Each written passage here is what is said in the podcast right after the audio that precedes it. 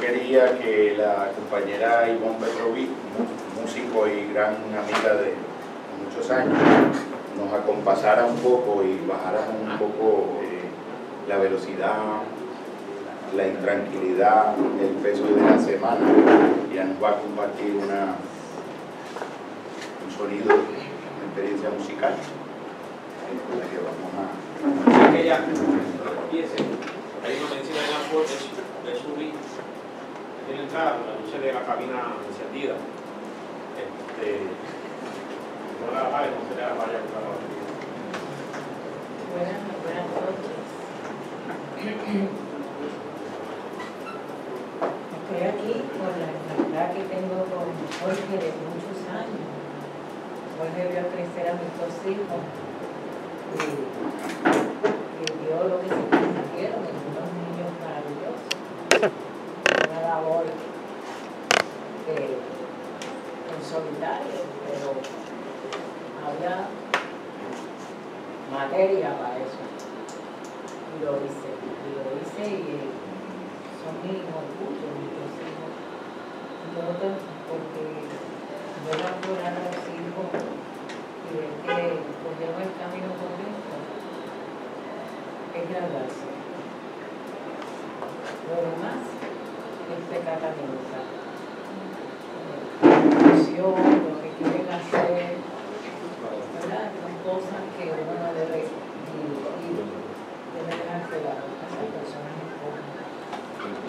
Eh, antes de, tocar flauta, quiero compartir una, una melodía con ustedes, vocal, rapero, del grupo nicaragüense Guardabanán. Y dice así.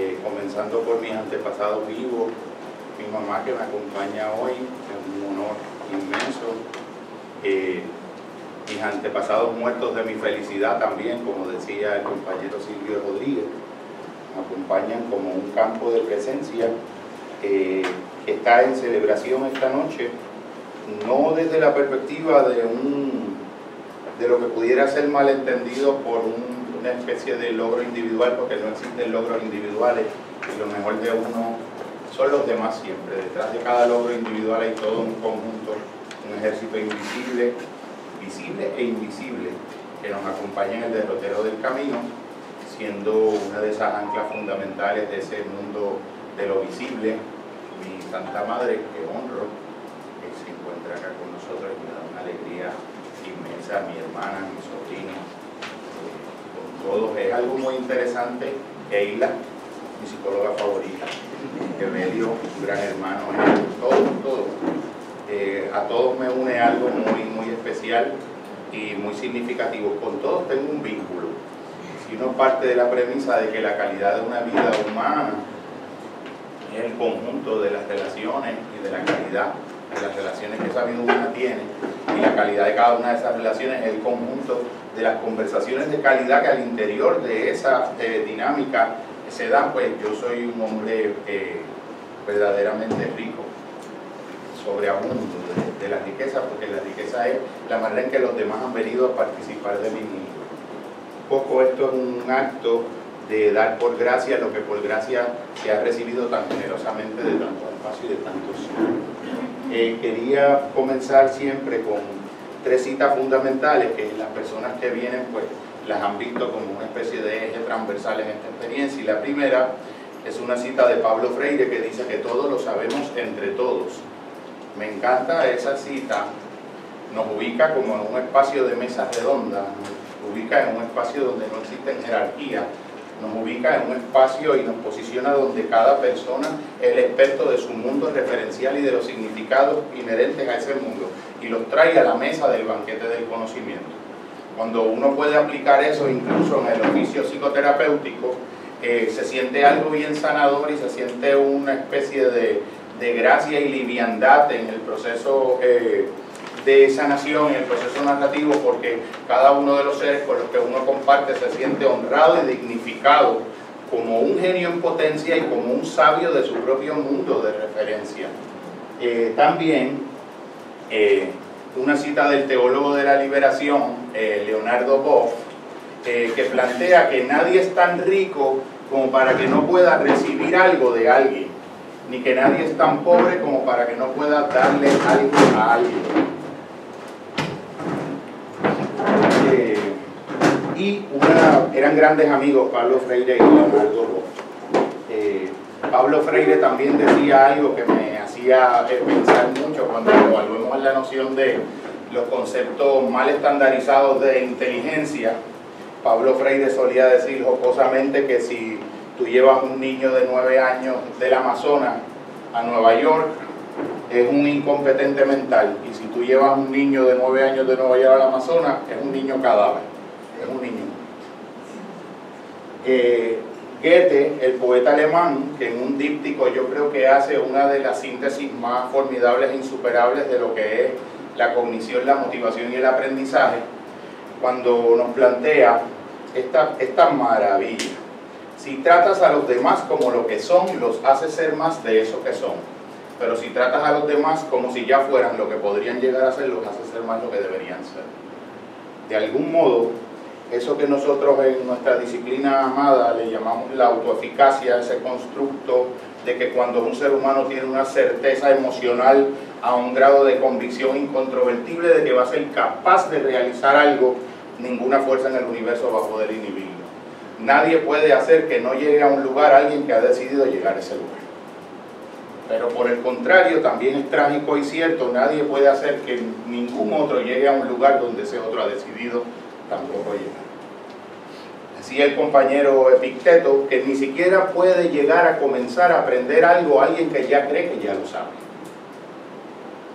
El ser humano tiene esta extraña capacidad en su autonomía de su voluntad de elegir negar el asentimiento voluntariamente a cualquier verdad que se le sea presentada si su corazón ha decidido por ella.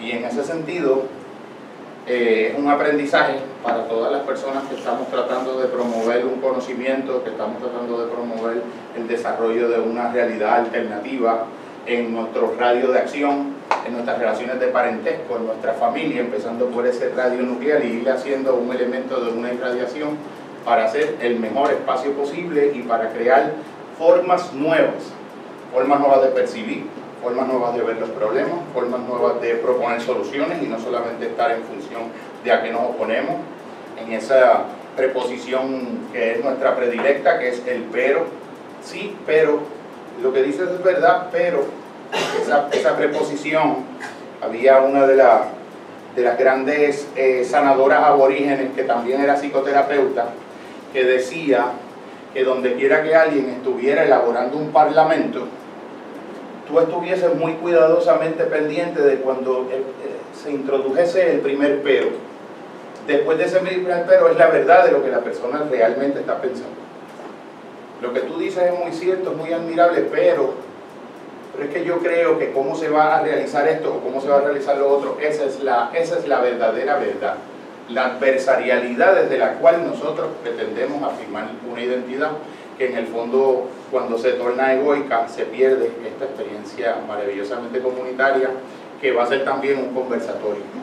Yo voy a tratar de moverme muy muy ágil en el esposo y la presentación de las ideas que hice ahí a abuelo de pájaro, eh, hoy eh, en estado de inspiración en mi casa y entonces que podamos de algún modo reaccionar a ellas porque todos aquí somos expertos de mundos referenciales tú llevas 25 años en el magisterio, María Matilde también, son personas genitas comprometidas también en el campo de la salud mental, Evelio en la cátedra, el otro compañero que tuve el placer de conocer hoy, Keila trabajando con adolescentes con un, desempeño fenomenal también, o sea, todos tenemos unas aportaciones que son insustituibles, lo que está tratando de hacer el compañero Antonio Alzuaga desde la pintura, ya vemos una de las pinturas de fondo que se está eh, manifestando en relación a lo que es la idea de intentar pensar un Puerto Rico nuevo, me planteaba yo, voy a tratar de eh, desarrollar mínimamente algunas ideas para dejarlas a modo de provocación y que ustedes las fertilicen en su corazón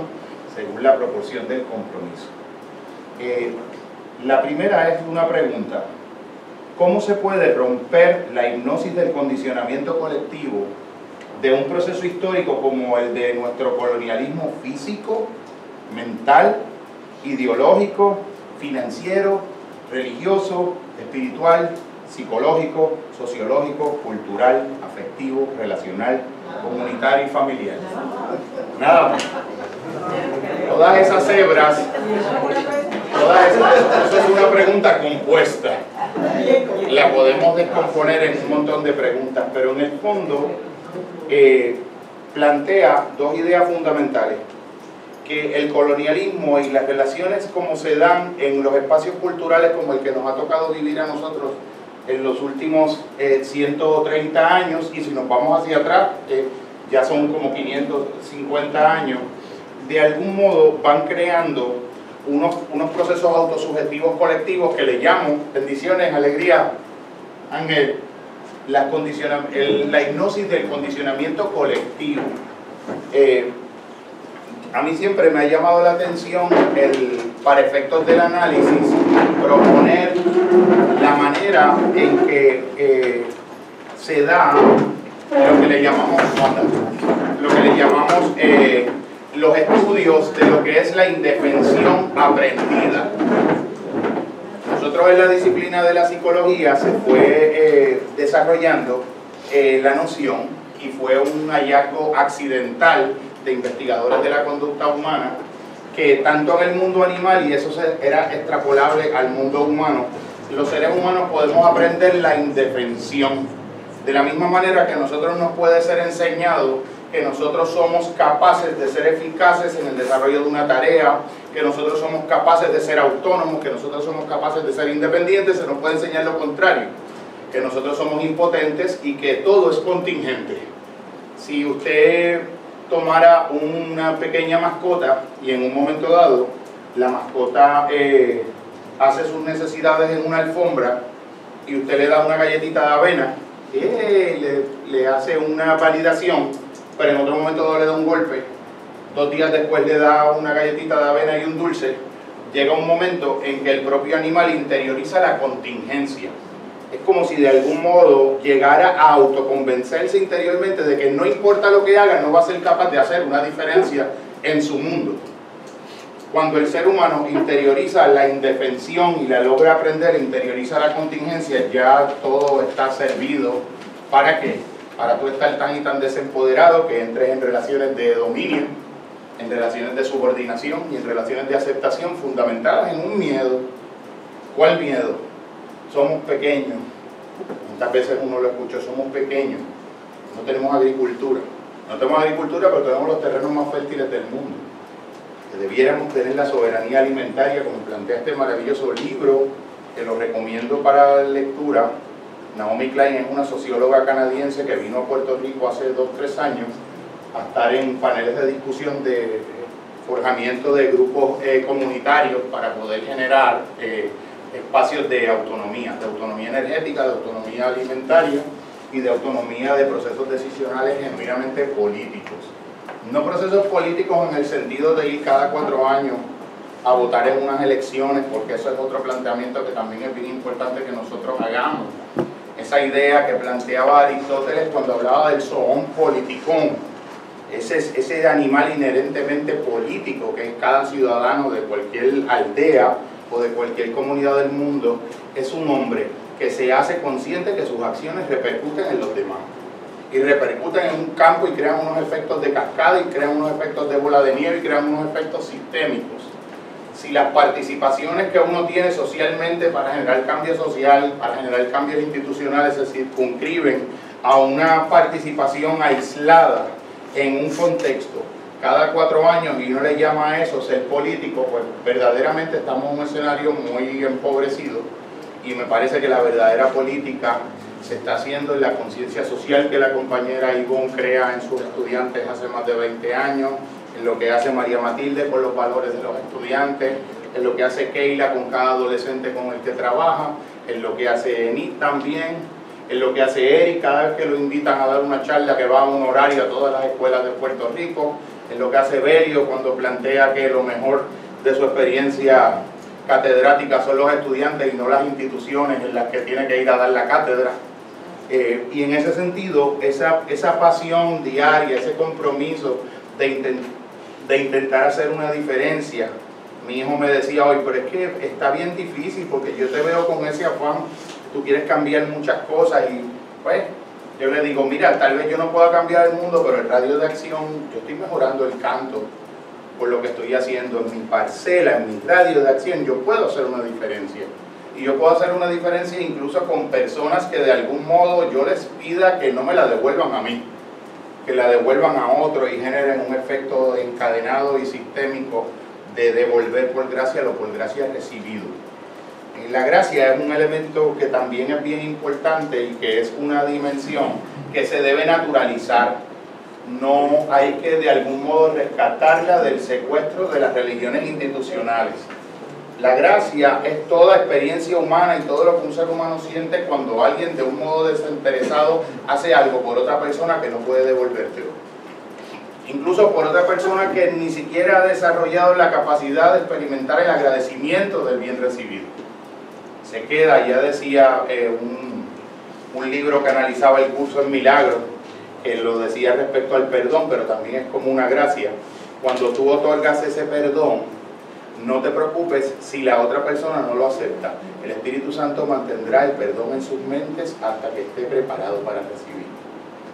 Eso, eh, con otra nomenclatura y de otra manera, un acto de generosidad y un acto donde las relaciones no sean, como estuvimos discutiendo el sábado pasado en comunidad allá en, mi casa, eh, que las relaciones no sean instrumentales. Nosotros somos defensores de poder salvar un espacio cualitativo en la vida humana y en las relaciones donde todo no quede reducido a un medio para un fin ulterior a ese medio, donde yo hago algo como una causa para un efecto. Incluso en los mismos entrenamientos de espiritualidad y en las prácticas yógicas y de mindfulness, recuerdo un maestro que en un momento dado nos decía, no, no incurran y no cometan con el mindfulness el mismo error que solemos cometer los seres humanos con todo. Preguntábamos que convertirlo en una técnica, un algo que lo hagan presuponiendo que es un algo que se hace para la obtención del fruto y del efecto de otra cosa. Eso es ser como una especie de inversionista, un industrial, un comerciante. Epicteto decía en el otro lado del mundo, no era el mundo búdico, pero muy, muy emparentado, que el ser humano cuando elevaba la conciencia y su pensamiento empezaba a darse cuenta que el ejercicio de la virtud era su propia recompensa y que el ejercicio del vicio era su propio castigo. La virtud no es algo que se hace para obtener algo, incluso hay momentos donde la opción virtuosa es incómoda, es desventajosa. Nos coloca en unas posiciones en donde la jaibería existencial que existe como un síndrome coloca a otros en lo que decía tu hermana en su tesis, entonces se hace como una polaridad de las dos cosas que creo que el compañero Eric en algún momento va a, mencionar ese, síndrome que uno entiende que está describiendo lo que son las personas que se, distancian de, del elemento de, de no sentir que ser listo es una virtud y que estamos contrarios a eso. Eh, también eh, pienso en, la, en el asunto de las metas tangibles y las metas intangibles. Eh, eso se habla de hecho en los modelos de en los modelos de coaching se hablan, así que después puede tener hasta una intervención en eso. Cuando tú estableces unos propósitos y unas metas, la idea de metas casi siempre es algo externo. ¿Qué es lo que yo quiero lograr? Pero entonces ese concepto de meta intangible que lo trae a un escenario más cualitativo es empezar a hacerte unas preguntas mucho más potentes, mucho más poderosas en términos de qué, qué tipo de cualidades y en qué tipo de ser humano yo tengo que convertirme para yo inherentemente poder aspirar de modo legítimo a esa meta. Entonces, todos podemos, tenemos como bien esclarecido el panorama de lo que nosotros queremos, en la pareja que queremos, la relación que queremos Recuerdo una, una persona que en un momento dado eh, tenía una compañera de trabajo que todos los días cuando él pasaba, ella describía el tipo de hombre que, que, ella quería para su vida. Y lo hizo un día, lo hizo dos, lo hizo tres, lo hizo un mes, lo hizo dos, lo hizo tres, lo hizo seis meses. Y él en un momento dado, cuando ella pasó al seis meses y un día, el primer día del séptimo mes, la paciencia fue larga, eh, que le dijo el comentario, él le dijo, fulana, yo he visto que a lo largo de los últimos meses tú has estado planteando y has descrito de un modo fiel y exacto el tipo de pareja y el tipo de varón que tú quisieras en tu vida. Y tú lo has descrito con estas cualidades y de esta manera y de esta manera y de esta manera. Y él le dijo, fulana, ¿tú crees que un hombre que tenga estas cualidades y estas cualidades y estas cualidades y estas cualidades que tú con tanta exactitud has descrito, lo menos que se merece no es una mujer que tenga estas cualidades, estas cualidades, estas cualidades, estas cualidades. ¿Tú crees que tú eres esa mujer, fulana? Esa es la pregunta de la meta intangible. ¿En qué tipo de ser humano yo tengo que convertirme para lo que yo estoy aspirando y si verdaderamente lo cuantitativo y externo de lo que yo estoy aspirando se corresponde con un trabajo interior consistente y comprometido que de algún modo esté equilibrado con esas aspiraciones. Eh, ya el compañero Eric Fromm, no Eric Landrón, Eric Fromm, en El miedo a la libertad mencionaba que la propaganda era una de las formas más sofisticadas de totalitarismo que el ser humano había conocido. Porque la propaganda produce un tipo de sujeto humano consumidor y termina haciendo que todos los seres humanos deseemos lo mismo pensando que es una pura coincidencia. Porque cada uno estamos sintiendo en nuestro fuero íntimo que estamos practicando el ejercicio de una libertad propia y de una elección que la estamos autoconvencidamente sintiendo propia, legítima y autónoma. Pero da la casualidad que no nos llama la atención que sea precisamente que todos deseamos lo mismo, el mismo carro, la misma marca de camisa, los mismos espejuelos, los mismos nombres de las mismas marcas. Eso parece como si fuera eh, un rasgo que florece inherentemente de la naturaleza humana. Eso no es un elemento de la naturaleza humana. Eso es una construcción social. Y la propaganda lo hace de tal modo, con los mismos recursos, con los mismos elementos que empoderadamente se trabajan también en los espacios hipnoterapéuticos, porque cuando alguien me pregunta sobre los procesos hipnoterapéuticos, yo digo, bueno, tú, las opciones que tú tienes no es hipnosis sí, hipnosis no. Es decir, lo que tú dices es que, que tu sociedad te tenga hipnotizado como te tiene o que tú crees los propios parámetros tuyos de cuál es el mundo interno donde tú vas a vivir. Anthony de Melo decía en Autoliberación Interior, cuando tú no piensas, tú eres pensado por de tu ideología. Tú no tienes opciones tú ejerces tu pensamiento crítico al nivel más alto para ganar esos espacios de autonomía o eres pensado eh, por tu ideología. En ese sentido, fíjate que toda esta línea de reflexiones y de pensamiento trabajan con el elemento de las metas intangibles. Si uno dijera, por ejemplo, nuestra meta tangible sería tener un tipo de gobernador en Puerto Rico de una naturaleza. ¿Qué tipo de ciudadano debiéramos ser nosotros predominante y mayoritariamente y en el nivel de conciencia para ser los acreedores y los merecedores de ese tipo de gobierno. Entonces, cuando uno se está haciendo esas preguntas que son más incómodas y más difíciles porque ya no son proyectivas, la sombra no está allá y la luz está acá. Nosotros participamos también de la sombra. Tenemos una cuota correspondiente de contribución en los efectos de los fenómenos sociales, en esas experiencias de micropoder, de microegoísmo, de microconveniencia, de cálculos de utilidad, de razonamiento instrumental en momentos donde pudiéramos razonar desde un eje vertical y desde una generosidad distinta. Esas preguntas son más interiorizadas, porque ya no trabajan en el terreno del otro, que a fin de cuentas está en lo que uno no controla. Señor, concédeme la serenidad para aceptar las cosas que no puedo cambiar, las que puedo cambiar, y la sabiduría para distinguir la diferencia. Pues yo creo que ya es la hora de usar la sabiduría para distinguir esa diferencia en los procesos sociales, ¿cuál es esa diferencia? ¿Cuál es esa cuota de responsabilidad que tenemos en los efectos sociales que hemos generado?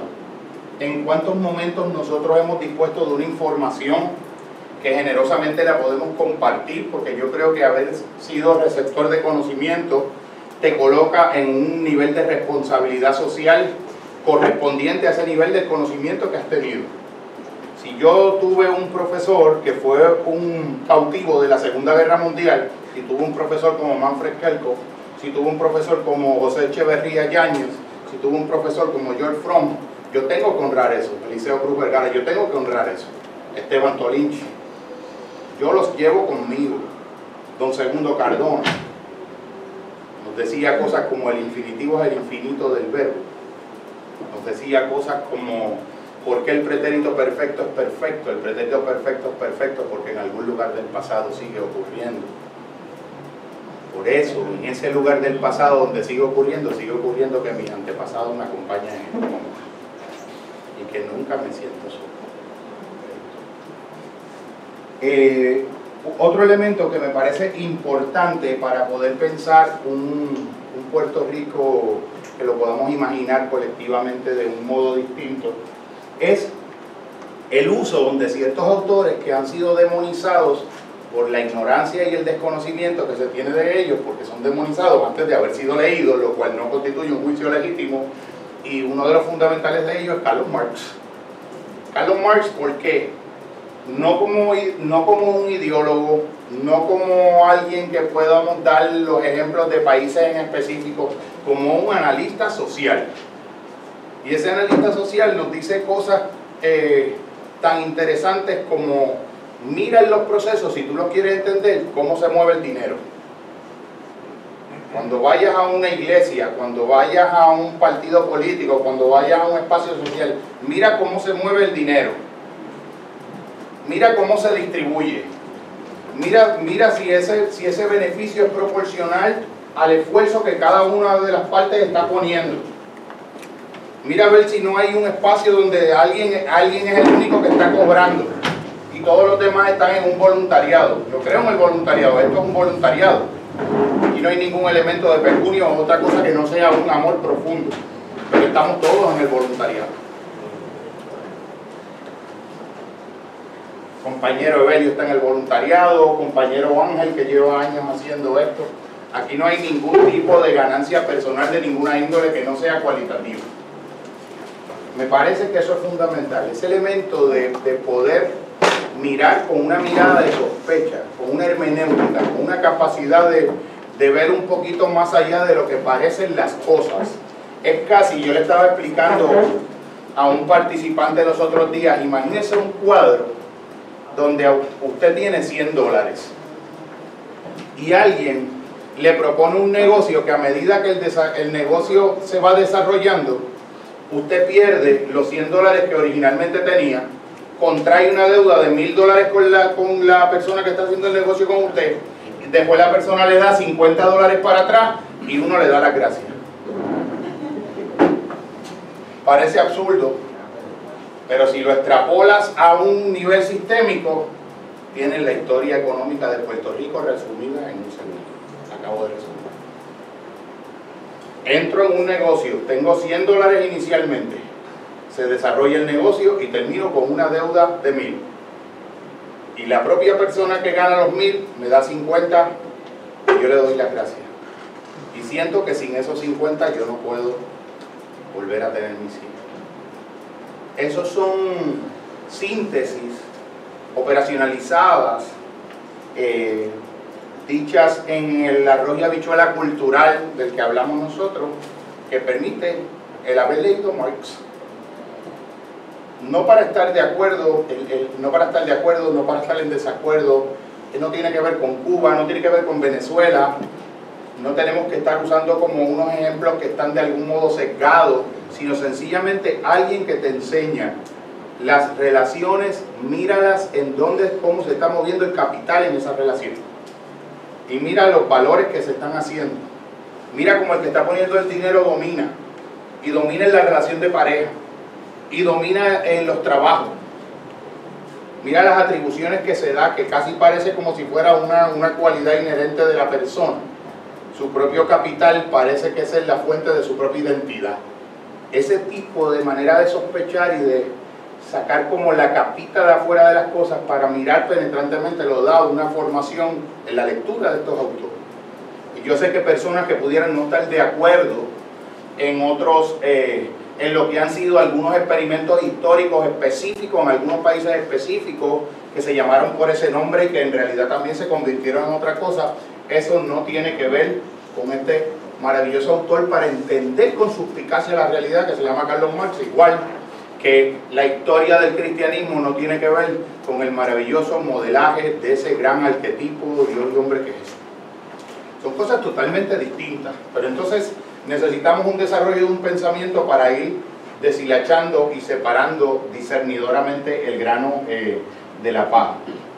José Ignacio Martín Baró, que hizo estas lecturas que yo eh, de algún modo recomiendo, decía cuando vino a la universidad que un psicólogo que no reconozca en su mirada los procesos de las luchas de clase y el, el capital como un elemento básico, configurador de la identidad de la persona que tú tienes enfrente, es un psicólogo enajeno.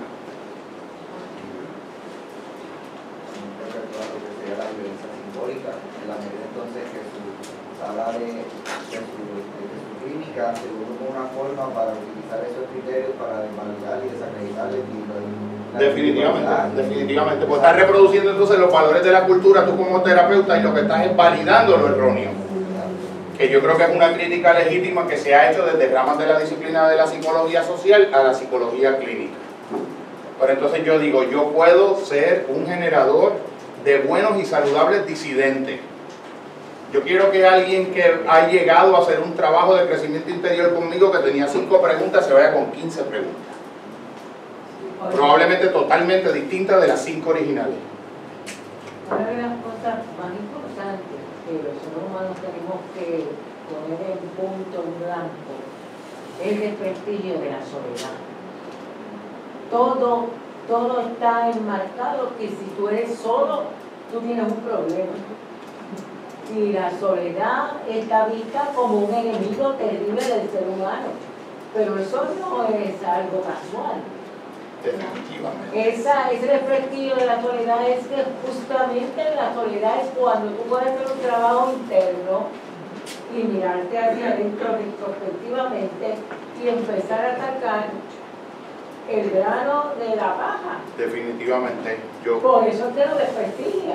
¿Por qué? Porque un- una persona que se trabaja a sí mismo ya tiene el primer paso para poder visualizar lo que es la manipulación colectiva y por qué razón yo tengo que seguir unos parámetros.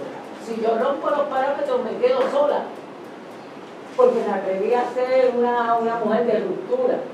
Definitivamente. Entonces, si yo soy de ruptura y me, y me pagan con la soledad y yo no sé manejar la soledad, yo me destruyo.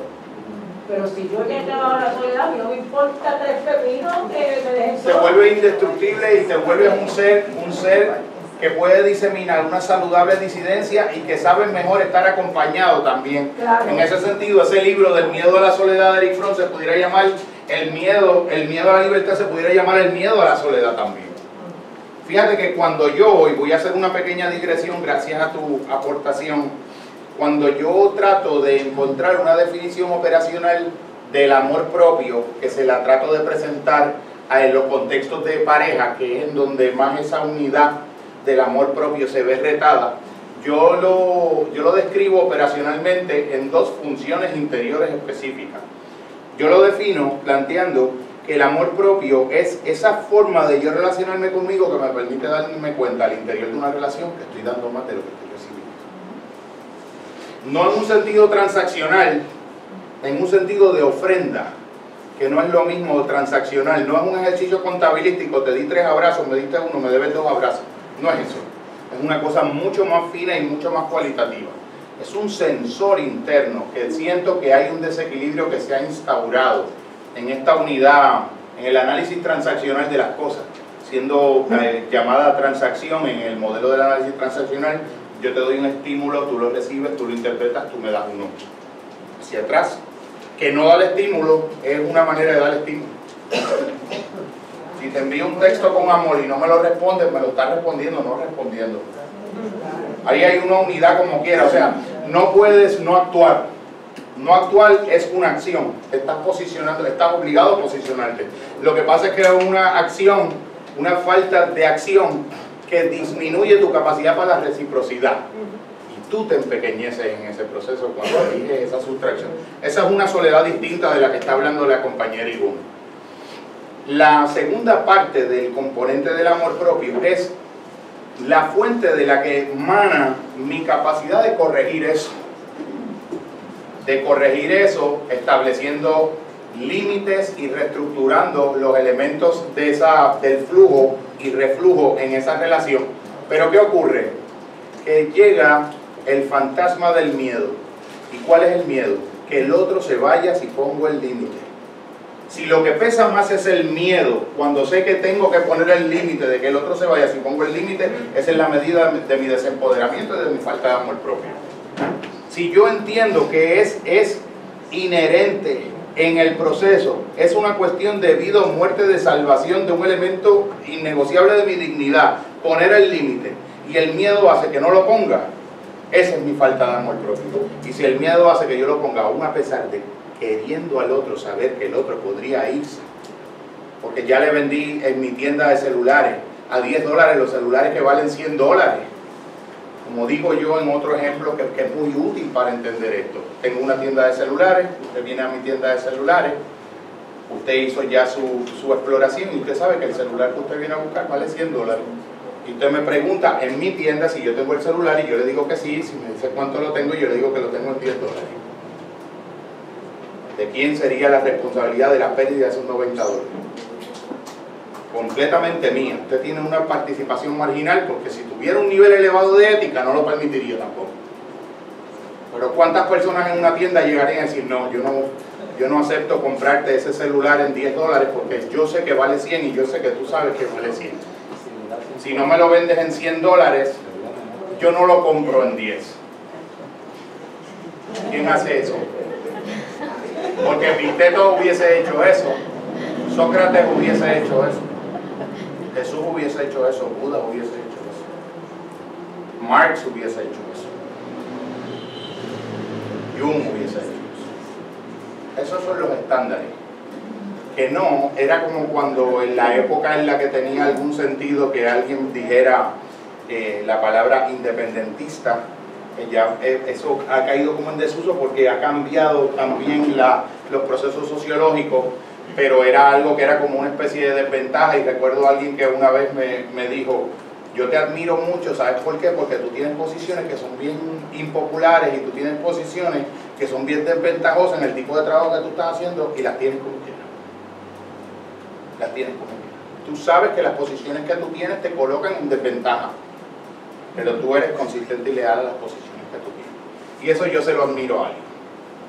Y era alguien que se colocaba en aquel momento, 20 años atrás, en las antípodas del espectro del pensamiento eh, social en el que me colocaba yo.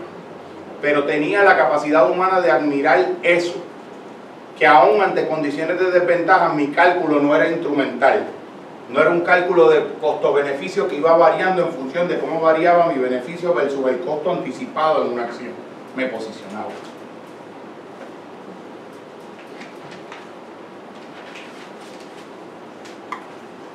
Recuerdo también como una cualidad para poder imaginar este Puerto Rico. Vino a mi mente hoy en la tarde una anécdota de 30, 28 años atrás en la Universidad de Puerto Rico. Estaba con el profesor Manfred Kerkhoff, un profesor emérito de filosofía eh, alemán, el señor Popol Vuh y muchas cosas más. Eh, recuerdo que en un examen final eh, yo me había demorado contestando el examen y todo el mundo se, estaba yendo y yo seguía y pedí otra libreta y él me quitó el examen. Yo le dije, pero profesor, es que no he acabado. Y él me dijo algo que fue más importante que cualquier calificación del examen, porque escribir mucho tampoco es decir muchas cosas. Tal vez yo estaba diciendo pocas o estaba diciendo muchas, pero que las podía decir en menos palabras. Pero él lo que me dijo fue, a lo largo de todo el semestre, tú has hecho muy buenas preguntas. Y para la clase que yo estoy dando, lo más importante son las preguntas buenas que uno se hace que las respuestas que uno pueda dar. No te preocupes por el examen porque ya yo tengo la calificación tuya. La calificación tuya tiene que ver con las preguntas que tú te haces, no con las respuestas que tú me vas a poner ahí en el papel. Pienso yo, leyendo ese ejemplo hoy reflexivamente, y entrelazándolo con lo que le llamamos preguntas poderosas en los modelos de, los modelos, eh, de empoderamiento de, coaching, a mí me parece que nosotros necesitamos comenzar a, a, convertirnos en expertos en nuestros mundos relacionales de poder realizar e implementar las preguntas poderosas. Las preguntas poderosas para operacionalizar una variable. Y una variable puede ser... Eh, que alguien te diga en un proceso de, si lo llevamos a una metáfora de una negociación, que alguien te diga, como me hacían a mí lamentablemente en los tiempos de, de las bienes raíces, no te preocupes, que si tú haces esta tarea o me presentas a fulano, eh, si todo ocurre y todo se da, yo te doy algo. Y a mí con toda mi formación en filosofía, no desplazaba una cosa a la otra para poder hacer la pregunta más poderosa y sencilla de todas, ¿qué es algo? ¿Qué es algo? Y por todas las veces que yo no pregunté qué es algo, me pasaron muchas otras cosas derivadas de no haber hecho esa pregunta tan sencilla. Porque no hice la pregunta que me hubiese permitido hacerme justicia a mí mismo. No tenía los elementos de hacerlo no tenía el interés y no tenía el empoderamiento. Y fíjate qué cosa interesante que pone a uno a reflexionar en la vida.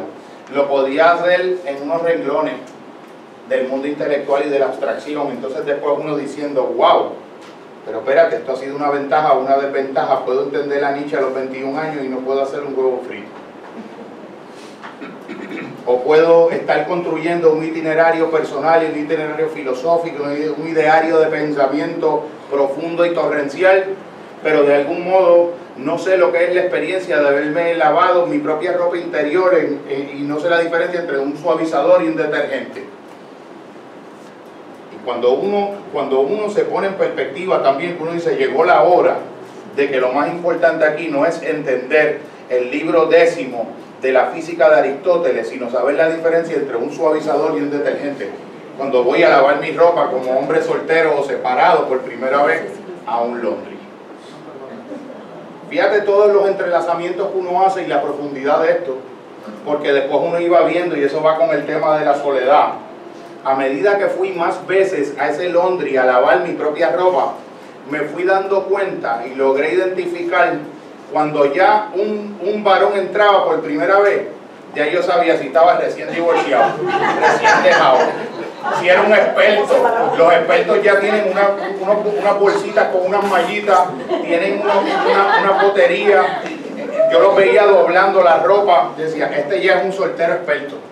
El otro llega, el otro llega como yo llegué, con una bolsa Glad, sin saber la diferencia, dónde se echaban las pesetas, cuándo era que había que echar más. Pero parece algo gracioso, pero pone a pensar, porque le faltaba uno dentro de lo que aprendí también en el coaching, que era la rueda de la vida, este ejercicio donde uno, tú te vas midiendo y puntuando en diferentes renglones de tu vida y en algunos estás 10, 10, 10, que sería como el, desde un centro, si lo desplazaras a una periferia, va haciendo un arco, pero de momento acá estás en 4 y de momento acá estás en 5. Cuando haces el trail making, cuando estás haciendo el bordeado, lo que queda es una cosa que no es redonda. Lo que queda es una cosa que no puede rodar, no es la rueda de la vida. Las nueve dimensiones humanas que componen lo que es el genuino bienestar, el verdadero mandala esférico bien logrado de un ser humano, están incompletos porque es importante conocer la Nietzsche, es importante conocer la Nietzsche. Hasta para ser un buen cristiano es importante conocer la Nietzsche, pero es importante también saber lavar la ropa, fregar el plato. Se dividen de diferentes maneras, eh, familias, relaciones, trabajo, eh, finanzas, más o menos por ahí estoy y cuatro o cinco más. Uno, uno puede desarrollar las propias, incluso yo siempre he pensado que la rueda de la vida es un ejercicio que tú lo puedes eh, llevar mucho más lejos en tu propia creatividad y en tus procesos visionarios. Porque tú puedes crear subdivisiones, es decir, yo quiero, yo quiero hacer solamente del área de, del área de mi capacidad de amar, una rueda de la vida de mi capacidad de amar. ¿En qué dimensiones yo la puedo descomponer?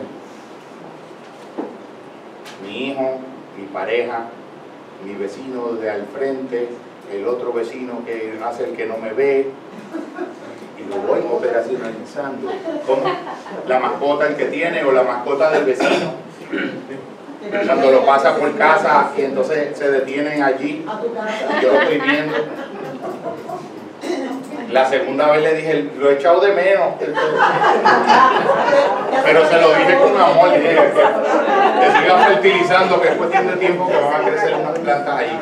O sea, un ejercicio que tú lo puedes hacer con mucha creatividad, yo siempre creo que se debe hacer eh, asistido, porque probablemente el, el efecto de espejo que tiene el otro va a poder introducir la sugerencia de un conjunto de preguntas poderosas que por lo regular uno no se las va a hacer a uno mismo por propia iniciativa porque requieren mirar una parte de uno que uno no quiere mirar. ¿Quién quiere pensar que es envidioso? ¿Quién quiere pensar que es soberbio o que es más soberbio de lo que cree? ¿Quién quiere pensar que no es agradecido? Fíjate que yo siempre digo, y en el contexto de pareja también, que todas las personas que a lo largo de los años han ido a hacer un trabajo de consulta siempre han ido en función de lo mal que se sienten por lo que el otro no está haciendo en su vida, por lo que el otro no está llenando, por lo que el otro no está satisfaciendo. Yo no he visto una sola persona. Ese día que venga, cojo el día libre y me voy con la persona a comer. No he visto una sola persona que haya venido a un proceso de consulta y un proceso terapéutico por la congoja y la angustia que siente porque reconoce que la calidad de lo que está recibiendo de ese ser que ama a uno rebasa demasiado la mediocridad de lo que uno está dando y uno quiere convertirse en una mejor versión de uno mismo para darle a ese ser humano lo que ese ser humano legítimamente merece. Y uno se da cuenta que el límite quien lo tiene es uno. Esto en todos los años. Esto he visto yo eso. Siempre es lo que el otro no llena de mí no lo corto que me quedo yo en función de lo que le doy al otro. Las preguntas las hago en la, dirección inversa. Tengo eh, esa, esa parte de las preguntas poderosas, por ejemplo, yo creo que deben existir en el caso de nosotros en Puerto Rico, aplicadas a lo sociológico, qué preguntas poderosas nosotros podemos introducir para entender el discurso político. Puerto Rico lo hace mejor. Y no que pueda preguntar, ¿qué quiere decir que Puerto Rico lo hace mejor? ¿Qué querría decir? Que vengan más inversionistas millonarios en una tasa contributiva del 4%, que después se ríen de Puerto Rico porque es un paraíso fiscal donde ellos pueden hacer lo que antes solamente podían hacer los reyes y los dioses, dicho aquí en todas las revistas mundiales de finanzas. Querían hacer un criptolandia, un lugar de monedas bitcoin y de criptomonedas, un paraíso fiscal del inversionismo, porque se lo dimos todo en bandeja de plata. Las preguntas poderosas ahí serían, ¿qué quiere decir eso cuando alguien dice algo? Porque nadie está en contra del Día de las Madres. Nadie está en contra del Día de las Madres. Yo te amo. ¿Qué quiere decir que tú me amas? ¿Quiere decir que eres justo conmigo? ¿Quiere decir que valoras lo que yo he sido en tu vida? Eso es lo que quiere decir que me amas. Porque que te amo es una palabra. Las preguntas operacionales y las preguntas poderosas lo que hacen es que te conectan con un conjunto de acciones observables que le den contenido legítimo a ese concepto que tú estás utilizando. Entonces nosotros estamos, yo te amo, yo te amo. ¿Estamos diciendo lo mismo porque estamos usando las mismas palabras y construyendo gramaticalmente la misma oración? ¿Es la misma experiencia? Sin la pregunta poderosa, porque no somos adivinos, no podemos esclarecerlo. Yo vi una vez que le decía que cuando alguien te dice que te quiere, tú debes preguntarle para qué. Esa es una pregunta poderosa, porque es en función de proyección a futuro. Esa es poderosa. Y lo más interesante, lo más interesante es que una de las preguntas menos poderosas es la que más nosotros solemos usar, que son preguntas que hacen la variación del por qué. La pregunta por buscar aquella causa original de aquel trauma, de aquella tristeza, de aquel evento que hizo que yo sea el que soy, que aún así sigo explicándome mi realidad presente desempoderadamente, porque me estoy explicando como el efecto de una causa anterior.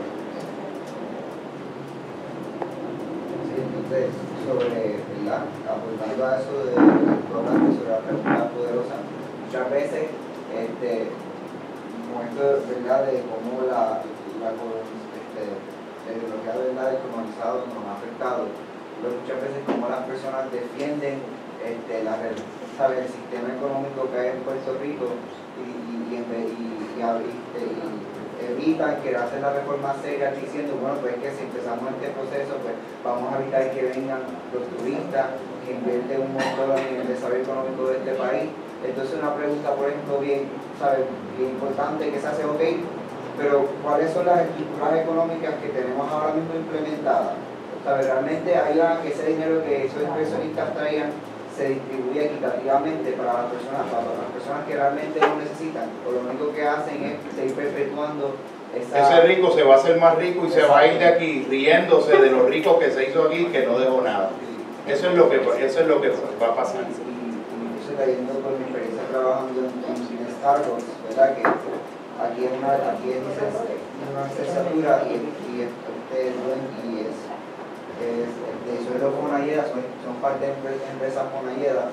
Entonces, pues, obviamente tú sabes que esas personas tienen dinero, pero muchas veces ves el equipo que le dan a, a, los, a los partners, a los trabajadores de Starbucks para cumplir con estos requisitos, que tú ves que comparado con lo que ellos pueden dar y lo que realmente ellos dan, el sacrificio de los empleados, tú ves que hay, una, hay un gap bastante amplio sin embargo, tuve muchas veces como esa ideología de colonizado hace que esas personas, ¿verdad? Que, por ejemplo, los que sean los supervisores o los gerentes, que son los primeros que deberían estar reclamando por, sus derechos y por los de sus empleados, lo que hacen es utilizar los supuestos valores de la compañía para penalizar al empleado cuando no cumple con unos criterios impuestos que son injustos porque no toman en consideración de dónde vienen los empleados, cuáles son los recursos que tienen yo siempre pienso, yo creo que ahí, que ahí tienes que siempre llegar a cómo se mueve el capital.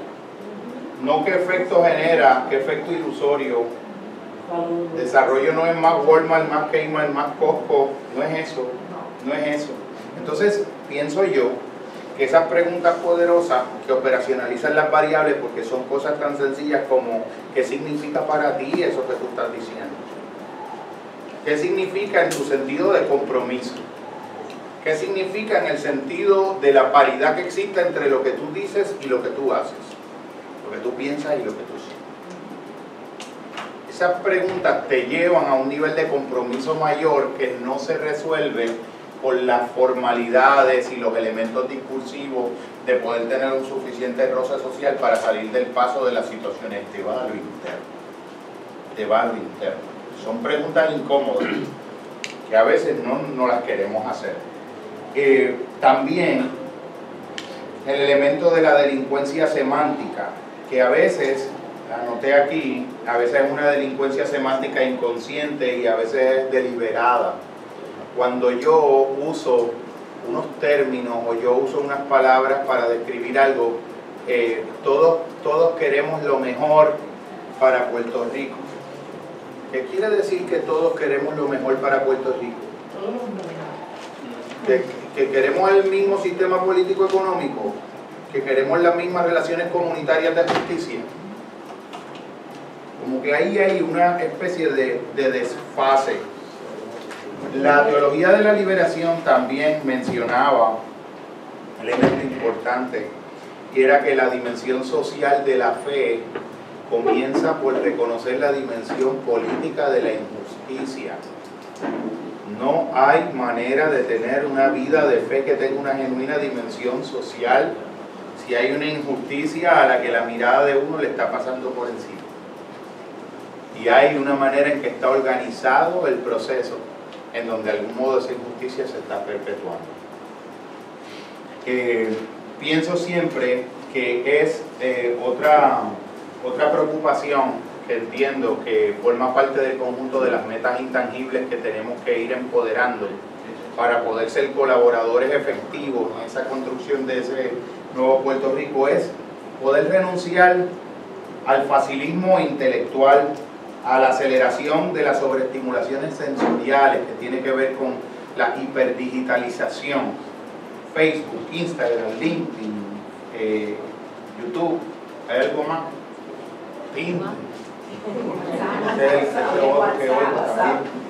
WhatsApp, de una cultura hiperactiva, de una pulsión hacia la desenfrenada inmediatez porque el verdadero conocimiento solamente puede construirse reposadamente desde una mente contemplativa, desde un estado de silencio, se construye con lentitud, como la buena comida se hace a fuego lento. Y ese fuego lento y esa lentitud y esa, esa actividad contemplativa que vuelve sobre la misma cosa porque no, no asume presuntuosamente que ya la conoce, porque la conoce intelectualmente. Esa es la soledad de la buena de la que tú estás hablando. Eh, las, la sabiondez y la sabiondería a la que nos propende la mano amiga de Google, YouTube. He escuchado gente decir Google is your best friend.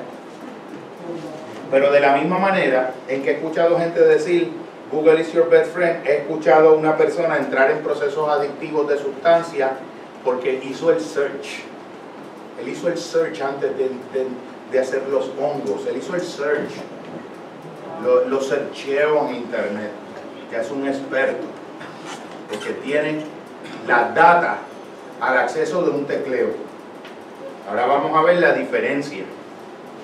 Un mundo donde todo se puede googlear. Yo siempre cuando daba conferencia a lo largo de los años y me ganaba la vida como el judío errante de, los talleres escolares, por todos los pueblos hasta Jayuya llegué una vez, pero de los antepasados siempre decía que yo venía a compartir la experiencia que no se podía googlear. La información que se pudiera accesar por internet, esa yo le decía dónde estaba en internet para que la buscara. Y entonces nos sentábamos a construir el resto de la experiencia. Hasta que en otro momento entendí, con el paso del tiempo y de los años también, que el PowerPoint factuoso también puede ser una gran trampa porque crea el efecto virtual de que hay algo que es más profesional y más logrado y a veces lo que hay es algo más artificiosamente confeccionado pero menos inteligido. pero menos cocinado en el fuego lento que es el que conduce el llama azul de la sabiduría. Eh, asiduos consumidores de data. Eh, creerse que lo que se bajó por internet es mejor información que las palabras sabias de tu abuela, que las palabras sabias de tu madre. Nosotros eh, necesitamos en ese sentido, y yo creo que esto urge, yo le he hablado con muchos maestros, con algunos psicólogos también, los griegos ya tenían una distinción fundamental de dos categorías básicas en la epistemología y era doxa y episteme. Doxa traduce como opinión y episteme traduce como conocimiento legítimamente construido y fundado. La manera en que se ha dado la sociología nuestra vida cultural, nuestro acceso desmedido y consumo desmedido de medios digitales, ha desvanecido esa distinción. Permiso. Este, los carros que están bloqueando, creo que hay una BM blanca y una Ford que están bloqueando la entrada para que por favor los vayan a mover. Gracias. Este, ¿Quién- ¿Quién falta por firmar aquí? Ustedes. Estaba comentando que Voy a- Estamos pasando una canasta para que aporte lo que pueda para tener los beneficios Estaba comentando eh, que eh, los griegos ya tenían esta categoría y esta categoría quedó disuelta, esta categoría se perdió en los anales del tiempo. El mundo digital la acabó de deconstruir, que es la diferencia entre conocimiento y opinión. Eh, vivimos en un espacio cultural de demasiada gente opinando y de demasiada gente opinando sin poder distinguir las distinciones elementales de cuando algo deja de ser opinión y cuando comienza a ser conocimiento. Cómo se operacionaliza la variable de esa transición de algo, de ser un, un elemento de opinión a la cual todo el mundo tiene derecho. Lo que, a lo que no tiene derecho nadie es a pretender conocimiento la opinión a la que tiene derecho. Es como Entonces- ahora el allí Fernández, que está todo el tiempo ahí, ahí, ahí, diciendo gana basada, porque está haciendo gana basada. ¿Por qué está haciendo eso? ¿Qué es lo que quiere? ¿Qué Está haciendo, está haciendo eso porque hubo un espacio cultural que desde hace 30 años utilizó en la publicidad tener un Igor González hablando de la estadidad y utilizaban la fama y el reconocimiento público en un espacio social de criterios ficticios para opinar sobre áreas que estaban fuera de su dominio de campo de competencia. Y estaban opinando pero que después lo vamos a llevar a cómo se dio eso en el elemento de la marcha y en el elemento de lo que pasó ahora en el verano, porque me parece que el elemento fundamental, y lo voy a adelantar, es que hay que tener bien, bien claro en el análisis sociológico de lo que aquí pasó con todo lo encomiable que fue y los valores que tiene, que un movimiento social es una cosa y un movimiento político es otra. Eso fue un movimiento social que deben darse unas condiciones para madurarlo como un movimiento político. Si no, se queda como un fenómeno mediático, como un fenómeno del efecto que tuvo de convocatoria a, algunos artistas que tienen un gran mérito, pero que también están entregados al capital también. Y de algún modo hacen estas coyunturas, porque en realidad la gente que verdaderamente yo admiro por las entrañas, Eres tú que te levantas todos los días a hacer tu trabajo con los estudiantes, eres tú que estás fomentando el pensamiento crítico con tus estudiantes, eres tú cada vez que vas a dar una charla gratuita a cualquier escuela, tú que estás pintando este tipo de obras, porque los faraones también se caen, los faraones se mueren aunque estén en sarcófagos de oro y con grandes pinturas para alcanzar la inmortalidad, porque lo único que te va a dar la verdadera inmortalidad es que tu alma tenga un peso menor en la hora de tu muerte, menor que en la masa de la pluma de un ave. Que hayas sido tan liviano en el camino, tan generoso en tu dar, tan dado en el amor, que te hayas transfigurado y que tengas un alma que no tenga peso. En el libro egipcio de los muertos se lo representa como un cancerbero que está sopesando el alma de la persona y la pluma de un ave. Y si tu alma es más liviana que la pluma de un ave, tú te expandes en el universo infinito. Si no entras en el lago hacia el inframundo de Hades. Los faraones también entraban al inframundo de Hades. Información versus saberes. Imprescindibles de conocer la diferencia. Puedes tener una presentación fastuosa de PowerPoint y no sabes nada. Puedes tener un montón de información que lo que puede decir es que tienes muy buena memoria. Yo siempre digo, ¿cuál es la diferencia entre un estudiante que saca A y un estudiante que saca F? Casi nadie la sabe, pero la diferencia sustantiva al final entre un estudiante que saca A y un estudiante que saca F es que el estudiante que saca A se olvida de todo lo que aprendió cinco minutos después de haber contestado el examen y el estudiante que saca F se olvida de todo lo que aprendió cinco minutos antes de empezar a contestar el examen. ¿Qué pasó a la semana después? ¿Qué conocimiento acabó siendo útil para la vida? Ninguno en ninguno de los dos casos. Porque un examen lo que, lo que parecería decirles que es un constructo para poder decir que una persona que tenga una ejecución específica ahí, en el escenario natural de la vida, cuando llegue el momento, va a tener otra ejecución correspondientemente respaldada por el resultado que produjo en ese examen. Eso no es cierto. Lo sabemos hasta con los estudiantes de leyes. Casi siempre la gente que más sabe de leyes son los que no pasan las reválidas porque tienen tanta inteligencia que se dan cuenta del defecto del propio examen. Lo están corrigiendo mientras lo están protestando. Están haciendo un pensamiento teórico de jurisprudencia. La otra persona está en un pragmatismo de dime si es A, dime si es B. Lo cual no es malo para el efecto específico de decir no quiero pasar por esta tortura y tener que volver a coger la reválida. Pero no mide conocimiento. No mide si sabe o no sabe ni mide si vas a ser un abogado competente o no lo vas a hacer. Tan pronto llegan las personas ahí a consulta y se quitan ese miedo y lo desconstruyen y hacen algo análogo a lo que yo aprendí a, a sentir y a vivirme haciendo dentro de esto, que es que es una experiencia donde yo no vengo a demostrar nada, yo vengo a expresarlo todo. Yo no vengo porque necesite la validación de lo que yo sé, yo vengo a compartirlo. Pues si tú vas a un examen pensando que tú vas a expresar lo que tú sabes, no a demostrarlo, a demostrárselo a nadie, sencillamente a compartirlo generosamente y expresarlo, va a tener un cambio psicológico desde el fondo subcortical de tu amígdala hasta todos los circuitos de las cortezas prefrontales y va a poder saber cuándo es A y cuándo tienes que sonreírte. No se puede no ser político. Pretender que no se lo es es la forma más mediocre de ser. No hay manera de no ser político. Siempre estamos siendo políticos. Cuando nos estamos haciendo los indiferentes, estamos haciendo políticos.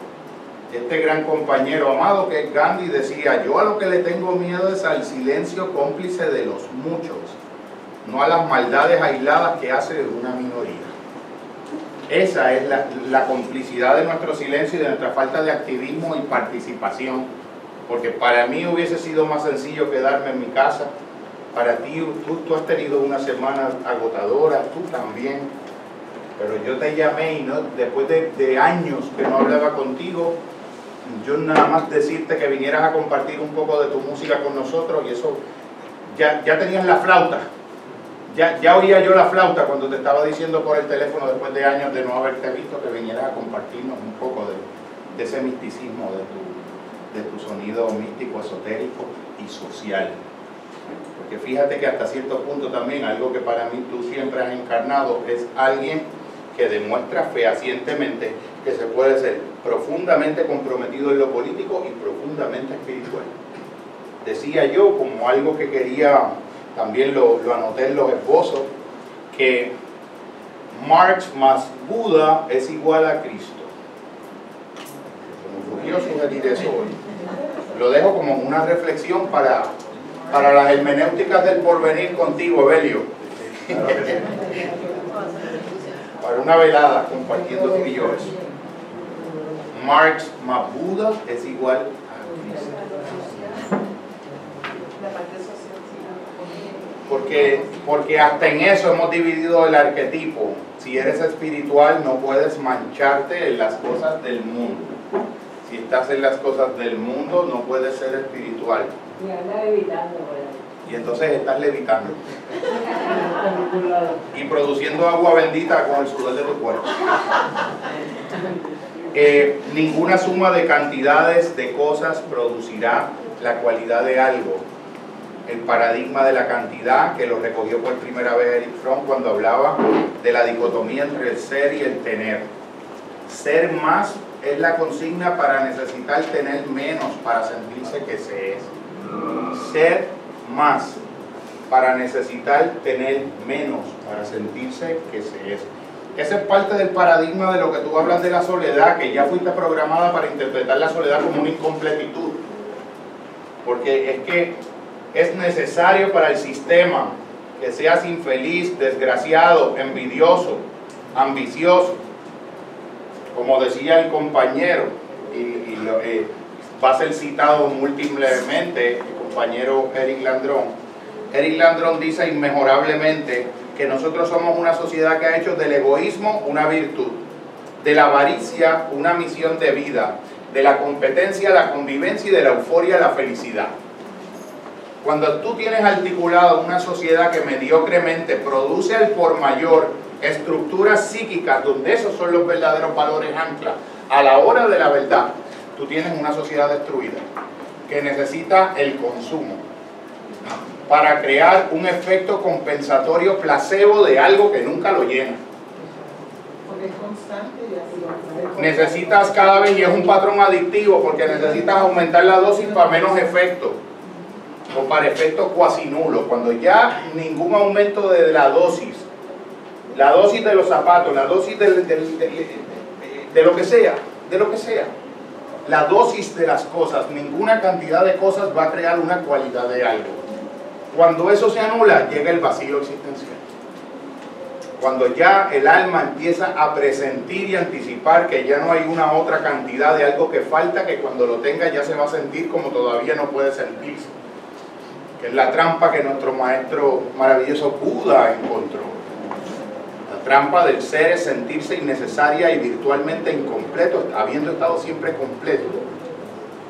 Salir a buscar a algún otro lugar, a alguna otra parte, a alguna otra situación, algo que cuando ocurra en otro lugar que no es este, va a producir que yo me sienta como no me siento todavía. Cuando llegues a ese lugar te va a ocurrir lo mismo pero entonces vas a pensar que faltaba, que, salud hermano, que faltaba extenderse un poco más. Y la trampa, que le llamaban en el espacio del budismo, la trampa del deseo, y samsara del deseo, esa sensación de que siempre falta algo. Cuando somos jóvenes falta una novia más, falta un logro más, o falta una, eh, hasta académicamente podemos ser así, falta una certificación más, falta un estudio más. Lo que falta es lanzarse al ruedo a hacerlo, es lo que hace falta. Hay un momento en que, en que nunca va a ser suficiente algo y lo que va a hacer que sea suficiente es que tú tomes la decisión de abrirte a que lo sea. Ahí es que tú vas a hacer la verdadera diferencia. Por, completamente, no hay forma de, no hay forma de irlo a buscar adentro. Tú afuera, perdón. Ahí te plaza no necesitas más nada, todo es maya. Hay una antigua anécdota de una persona que se le perdieron unas llaves en un pastizal y las estaba buscando debajo de un poste porque era donde había más luz. La persona que viene a ayudarla le dice, ¿dónde se te perdieron? Se me perdieron allá porque las buscas aquí si se te perdía allá. Es que aquí estoy debajo del poste y hay más luz. Esa es la trampa búdica. Esa esa realidad es la misma trampa que va rotando generación tras generación y transversó 25 siglos. Ahora, ahora tiene apps, ahora es una trampa que tiene muchos más apps. Es una trampa que produce de un modo más sofisticado algo que originalmente producía el reloj. Cuando decía Cortázar, amable lector, ten cuidado cada vez que te regalen un reloj, no sea que a ti te regalen un reloj, sino que seas tú el regalo del reloj. Vamos a extrapolarlo a, vamos a extrapolarlo al iPhone, al iPad. ¿Qué hace un nene de 12 años con un iPad, con 9 años, con 8 años con un iPhone? Tiene el enemigo en la casa. Yo le digo que no son unos tecatos del celular. Me miran con los ojos así. Un tecato del celular, no. El castigo grande es de te voy a quitar el celular. No, no, cualquier cosa, pégame, golpéame, déjame sin comer, pero no me prives 24 horas del celular. Con la suficiente fuerza interior, saber, imaginación, voluntad y ecuanimidad, todo de lo posible y mucho de lo imposible cabrá en lo real. Perdimos la distinción de opinión y conocimiento. Perdimos la distinción de información y saberes. Perdimos la distinción de ciencia y sabiduría. Perdimos la distinción de la verdad que produce un científico en un laboratorio eh, eh, con un microscopio de la verdad que se produce cuando tenemos un encuentro y nos miramos. Ya Paul Ekman, que era un estudioso de las emociones y de las microexpresiones emocionales en los rostros, un modelo que se investigó transculturalmente en nueve eh, espacios culturales distintos, encontró, siendo él incluso contratista del Departamento de la Defensa, encontró que un ser humano que medita con regularidad tiene un índice más alto de identificación de las emociones profundas del rostro que está mirando que cualquier entrevistador del FBI entrenado forensemente para realizar entrevistas. Incluida la de los musulmanes en Guantánamo a quienes no pudieron romper, como literalmente me dijo un militar a mí que fue. Tienen algo por dentro, tienen una forma de vida interior. No los podemos romper. No podemos deprivarlos sensorialmente y hacerlos que confiesen. No podemos darle el suero de la verdad, pentatol sódico. No se rompen.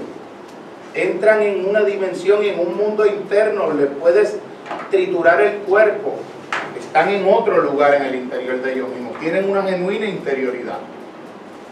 Yo creo que esa capacidad de lo extraordinario cuando se tiene esa interioridad poderosa es algo que debemos respetar de esos hermanos, independientemente de las caricaturas que los medios de comunicación nos han hecho de ellos, alguien que puede todavía rodillarse alguien que puede todavía pegar el, eh, pegar el rostro en el piso.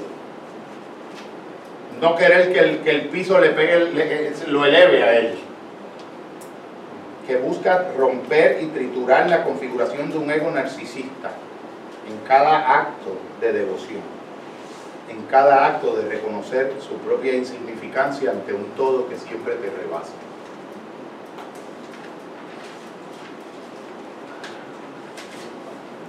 esa parte de poder hacer esas distinciones y establecer criterios nuevos para distinguir grados en el conocimiento, por supuesto, y aquí esto de los relativismos nos ha jugado unas tretas y unas trampas.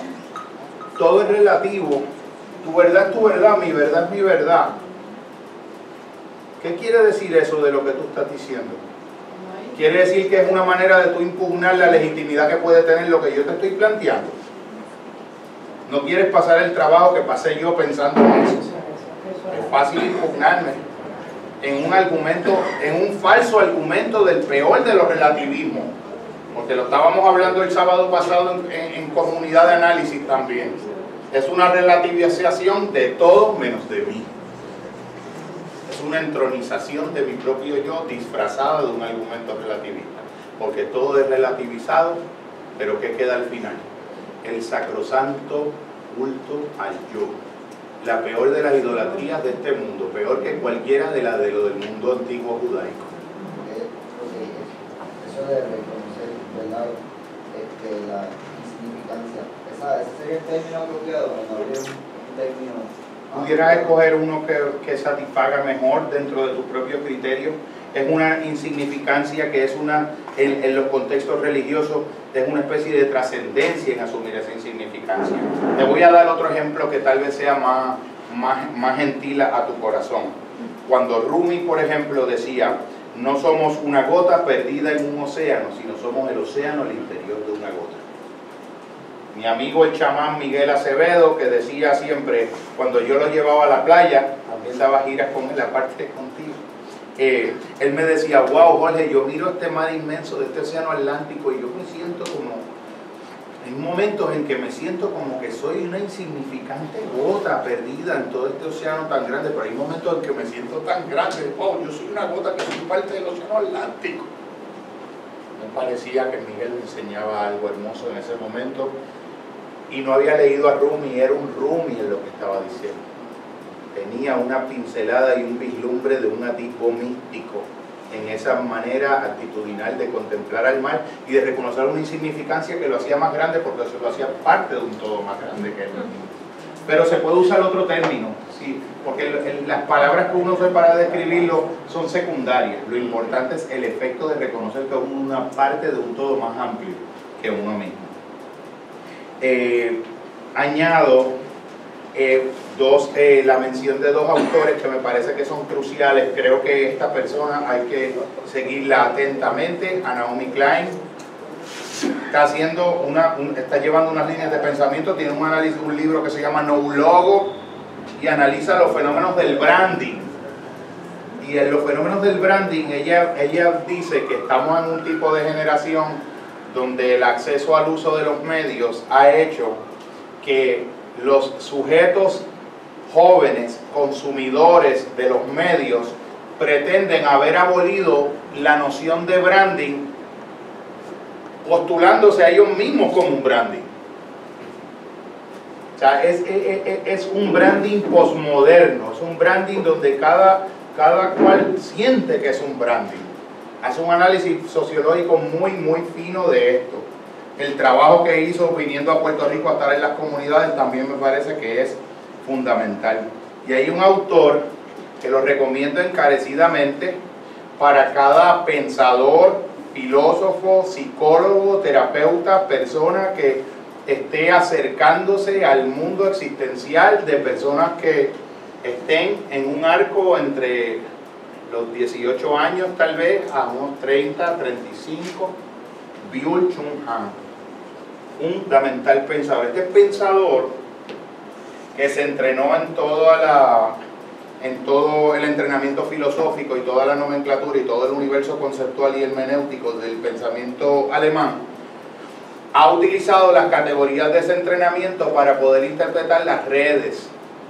¿Qué tipo de sujeto y de ser humano construye la red?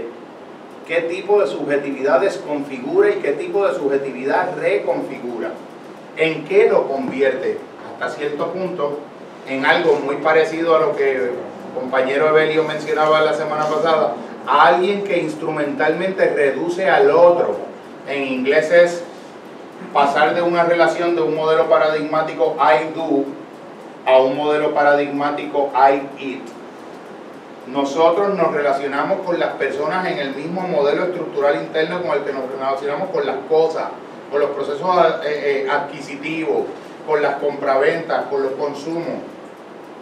Nuestra mente está demasiado adolescente y no está discerniendo cosas de capital importancia en esa reducción. Y todo se nos va, porque lo, lo más interesante de todo, que yo creo que no abundamos el sábado, es la manera en que el sujeto se autocosifica en el propio proceso de cosificar al otro, tú crees que tú al que estás cosificando es al otro, pero eso deja un residual de cosificación en ti y de momento tú también quedas convertido en la peor versión de ti Un sujeto, una máquina. Una máquina de tus impulsos, una máquina de tus apetencias, una máquina de tus insatisfacciones, una máquina de auto, autodesregulación. Eh, había mencionado eh, que un movimiento social o un movimiento político no es lo mismo. Me parece que es bien importante pensar esto. Eh, no sé si ha llamado la atención que aunque uno hubiese esperado que un día en una exposición como esta uno hubiese estado hablando de Ricardo o de algunas otras personas, yo entiendo que no, que no es lo propio. Entiendo también que independientemente hay unos elementos sí claros, yo creo en, que, hay que tiene que ser un país bien sólido y bien fuerte en sancionar los comportamientos que son antisociales y que afectan la dinámica del grupo, pero una vez eso es removido, también se impone un elemento de compasión también, porque no, no todo el mundo aunque estoy de acuerdo parcialmente con el budismo en que mucho del mal es ignorancia, hay un mal estructural y perverso, pero hay un mal también que es avidia, que es un estado de ignorar la esencia de las cosas. Y como eso está tan y tan indisolublemente entre, entremezclado, yo creo que una mirada, el intento de la mejor mirada compasiva que podemos dar también con el árbol caído, yo creo que es redentor de nosotros mismos. Pienso, eh, y ahí voy, voy a ir ya eh, cerrando, agradezco la, la generosidad enorme que han tenido de vivir esta experiencia, de, de padecerla también, porque es un padecimiento pensarlo incómodo. No estamos en una fiesta, no estamos en un holgorio, estamos intentando lo difícil, estamos pensando el pensamiento que da dolor de cabeza. Este pensamiento que mueve una idea, era lo que yo decía, esto es parte, esto, qué cosa tan interesante, que esto es un modelo eh, flujogramático del pensador Leibniz. Lo que las diferentes cosas que puede ser una idea, puede ser clara y puede ser o puede ser oscura. Si es clara puede ser distinta, ¿se acuerdan de Descartes? Que la idea es clara y distinta, o puede ser confusa. Cuando es clara y distinta puede ser adecuada o puede ser inadecuada. Miren deliberadamente la sugerencia de lo que es una progresión ascendente en el desarrollo evolutivo de una idea. Aquí es donde se puede conversar. Cuando nosotros pasamos el trabajo de hacer este destilado de este conjunto que hay aquí y de algún modo hicimos un cernimiento, un discernimiento, cernir como la arena en una, en una malla metálica y después de un largo trabajo destilamos, separamos el grano de la paja con esa mirada damantina la serenidad, la reflexión, la lectura, el escuchar al otro con humildad, se, da esta, se empieza a dar esta separación y sobre esta se da esta, este segundo nivel de destilado y sobre este finalmente, aquí es donde se puede conversar. Para verdaderamente tener un encuentro dialógico con otro ser humano hay que o estar aquí o tener la humildad para reconocer cuando no se está y tener la disposición del corazón de abrirse a lo que puede hacer la diferencia para de algún modo, junto con el otro, como en la escalera de Jacob, los seres humanos, subíamos y bajábamos al de la tierra al cielo y del cielo a la tierra, tomados de brazos unos de otros. Los ángeles lo hacían cada uno por separado, pero en el caso humano la solidaridad era la cadena que podía hacer este espacio evolutivo. Pienso que no hay, el camino no es fácil, subir una montaña es más difícil que bajarla. Nadar eh, eh, un kilómetro es más difícil que ir en jet ski, verdaderamente. O correr, correr es más difícil que correr bicicleta o correr a pie es más difícil que correr bicicleta en cualquier liga.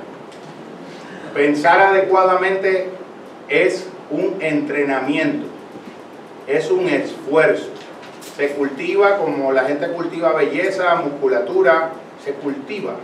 Lo que pasa es que es un cultivo cualitativo que se va a reflejar en tu vida a la larga, pero tienes que estar dispuesto a hacer el trabajo duro y hacer la tarea y tienes que estar dispuesto a los 100 años de soledad, de cada noche de buen pensamiento, de cada humildad con la que recordé aquello que me dijeron, aquella observación que recibí, que mi corazón hizo cuando la rumió. Se defendió de eso lo peleó imaginariamente, lo proyectó en el otro o de algún modo lo acogió con humildad y lo germinó en el corazón.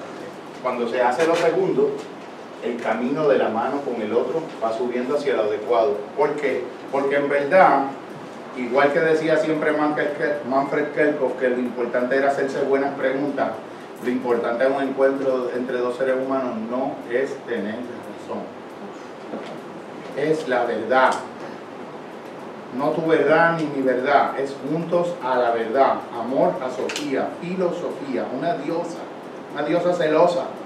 A veces tengo que dejar para poder amar a esa diosa. Mi amigo el escritor Pedro Cavilla decía que las ideas no tienen dueños, pero tienen amantes.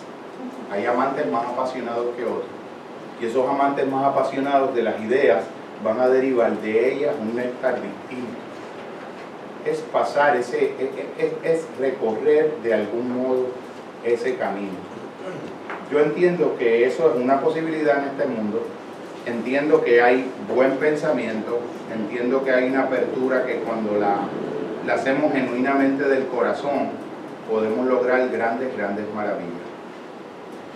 Me parece que he completado modestamente parte de lo que posee así a duras penas y acelerado entre lo que me permitieron los espacios de terapia, esto que les compartí hoy, creo que es un esposo, es un prolegómeno, en filosofía, es un comienzo, una antesala de un trabajo que tenemos que hacer todos, pero que sí existen operacionalmente maneras específicas de ir separando cada vez con un discernimiento más fino el grano de la paja en nuestras relaciones, nuestras relaciones de parentesco, en nuestras relaciones sociales, en nuestros posicionamientos políticos, en nuestros posicionamientos magisteriales.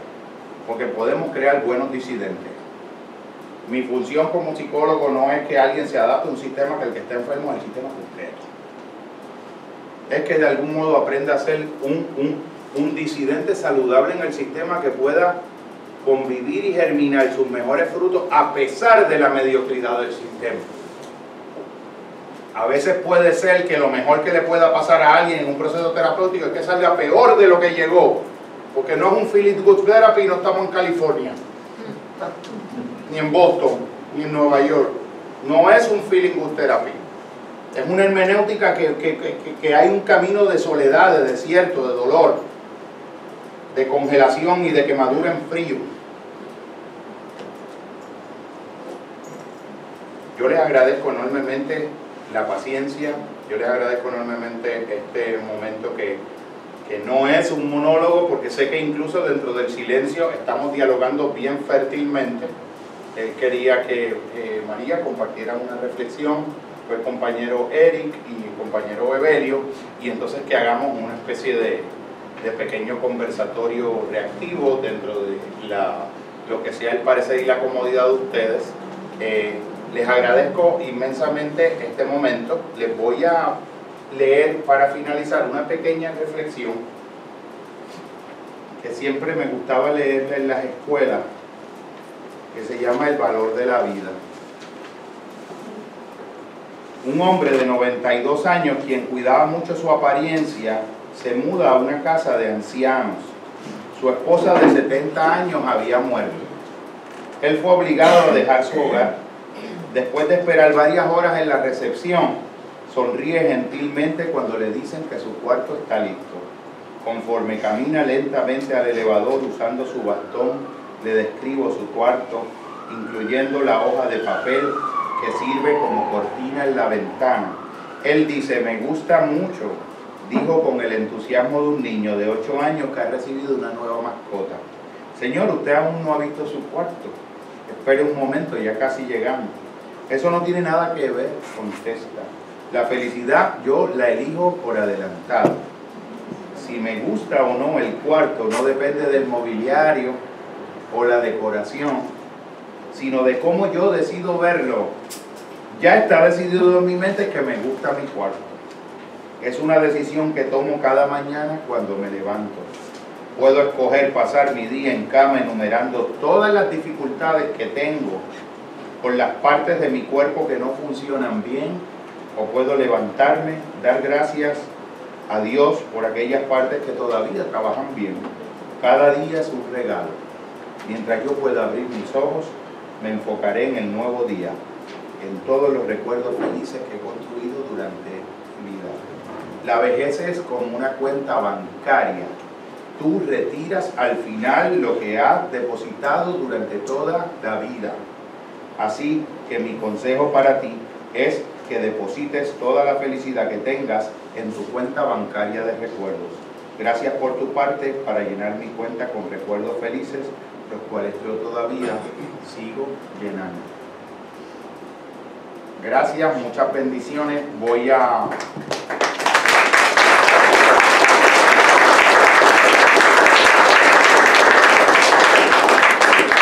quería hacer una postilla y una coda final porque te había prometido hablar del hoyo Messi brevemente en lo de la Junta de Control Fiscal.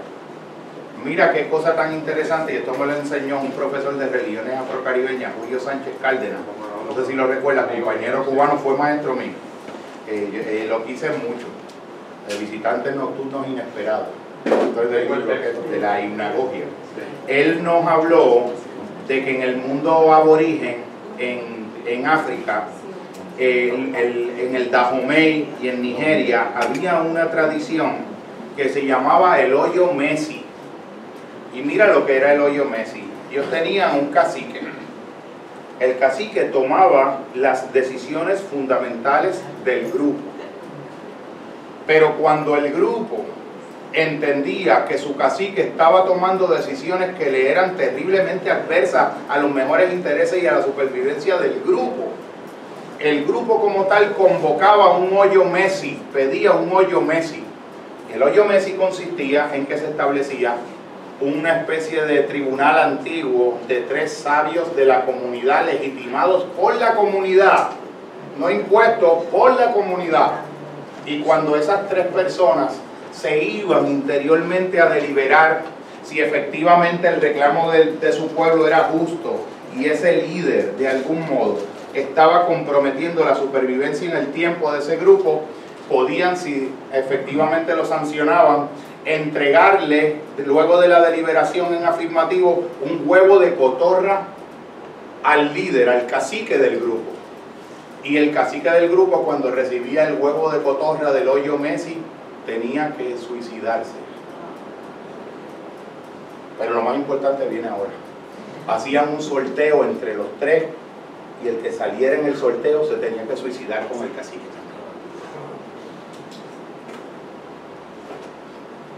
Esa gente tenía una idea de la justicia más evolucionada que la de nosotros.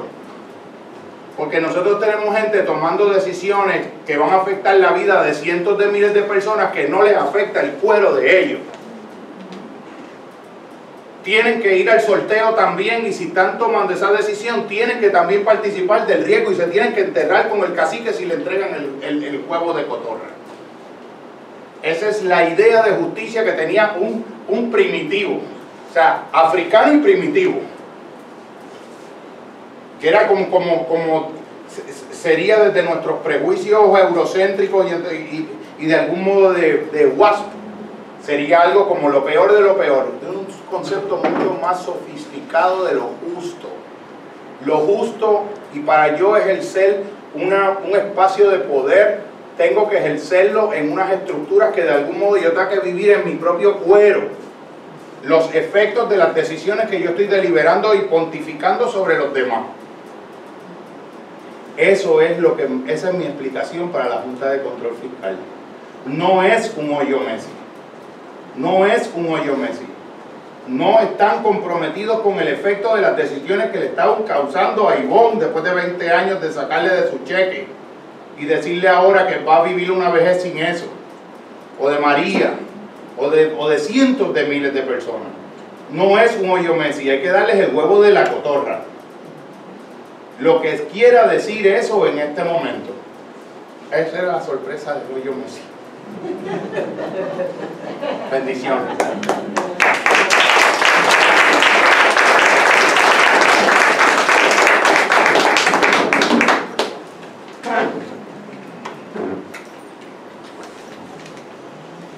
Muy buenas noches. Los felicito y los felicito por estar aquí. Eh, me prometió una hora y casi lo cumplió. Ustedes saben que cuando coge la batuta no hay quien. Mi mamá y mi familia dar fe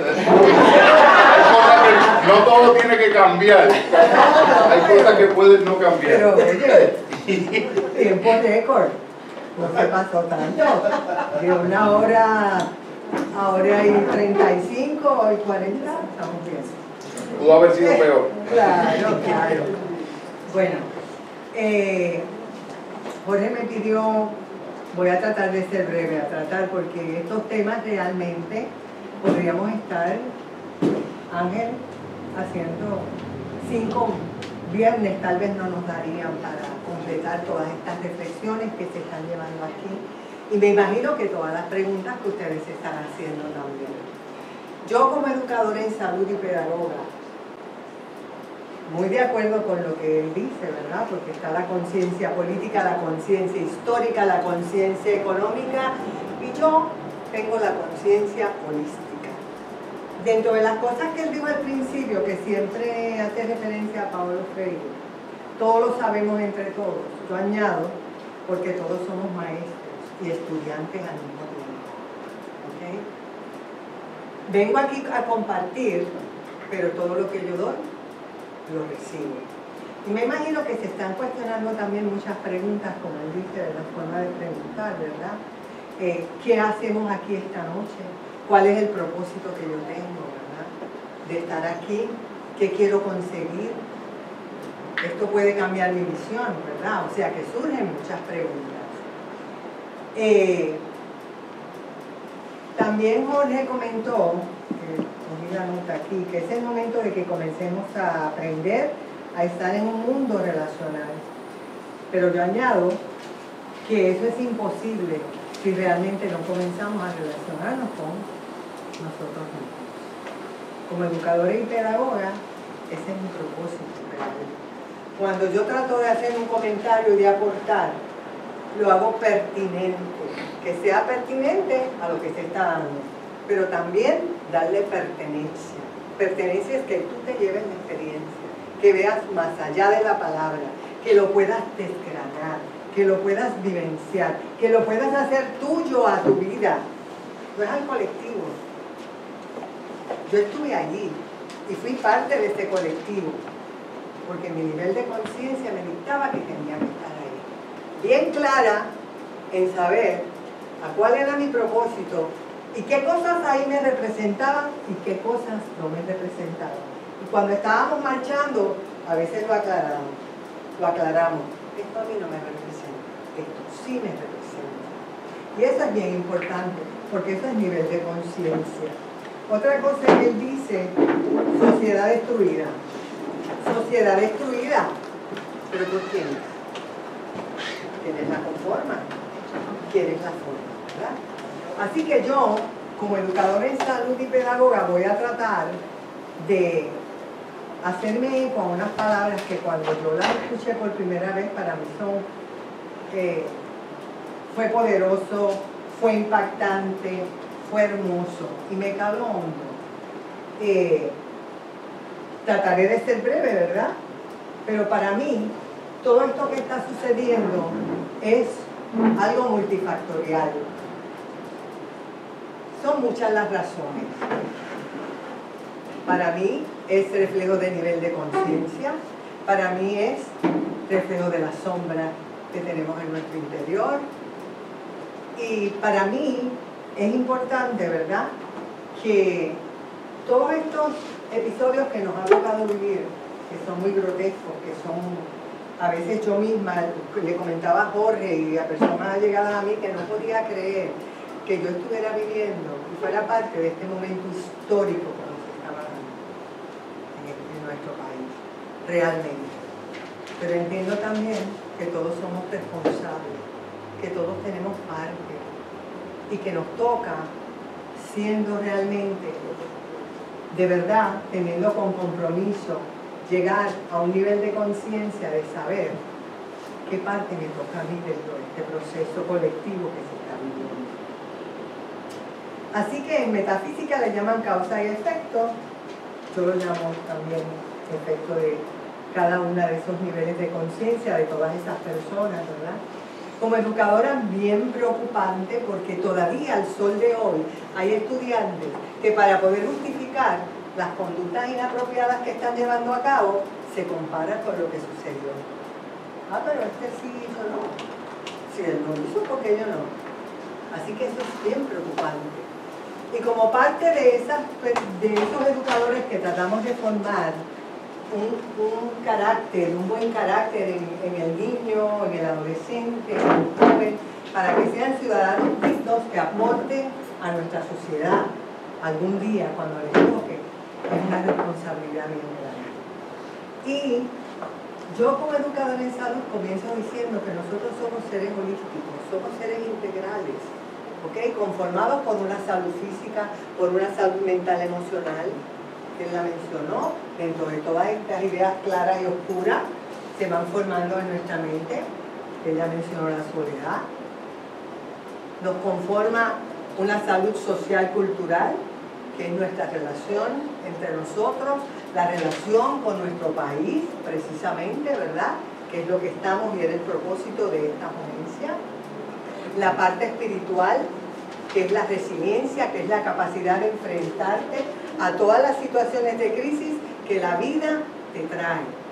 Así que, y esa salud vocacional, que es esa salud profesional, ¿verdad?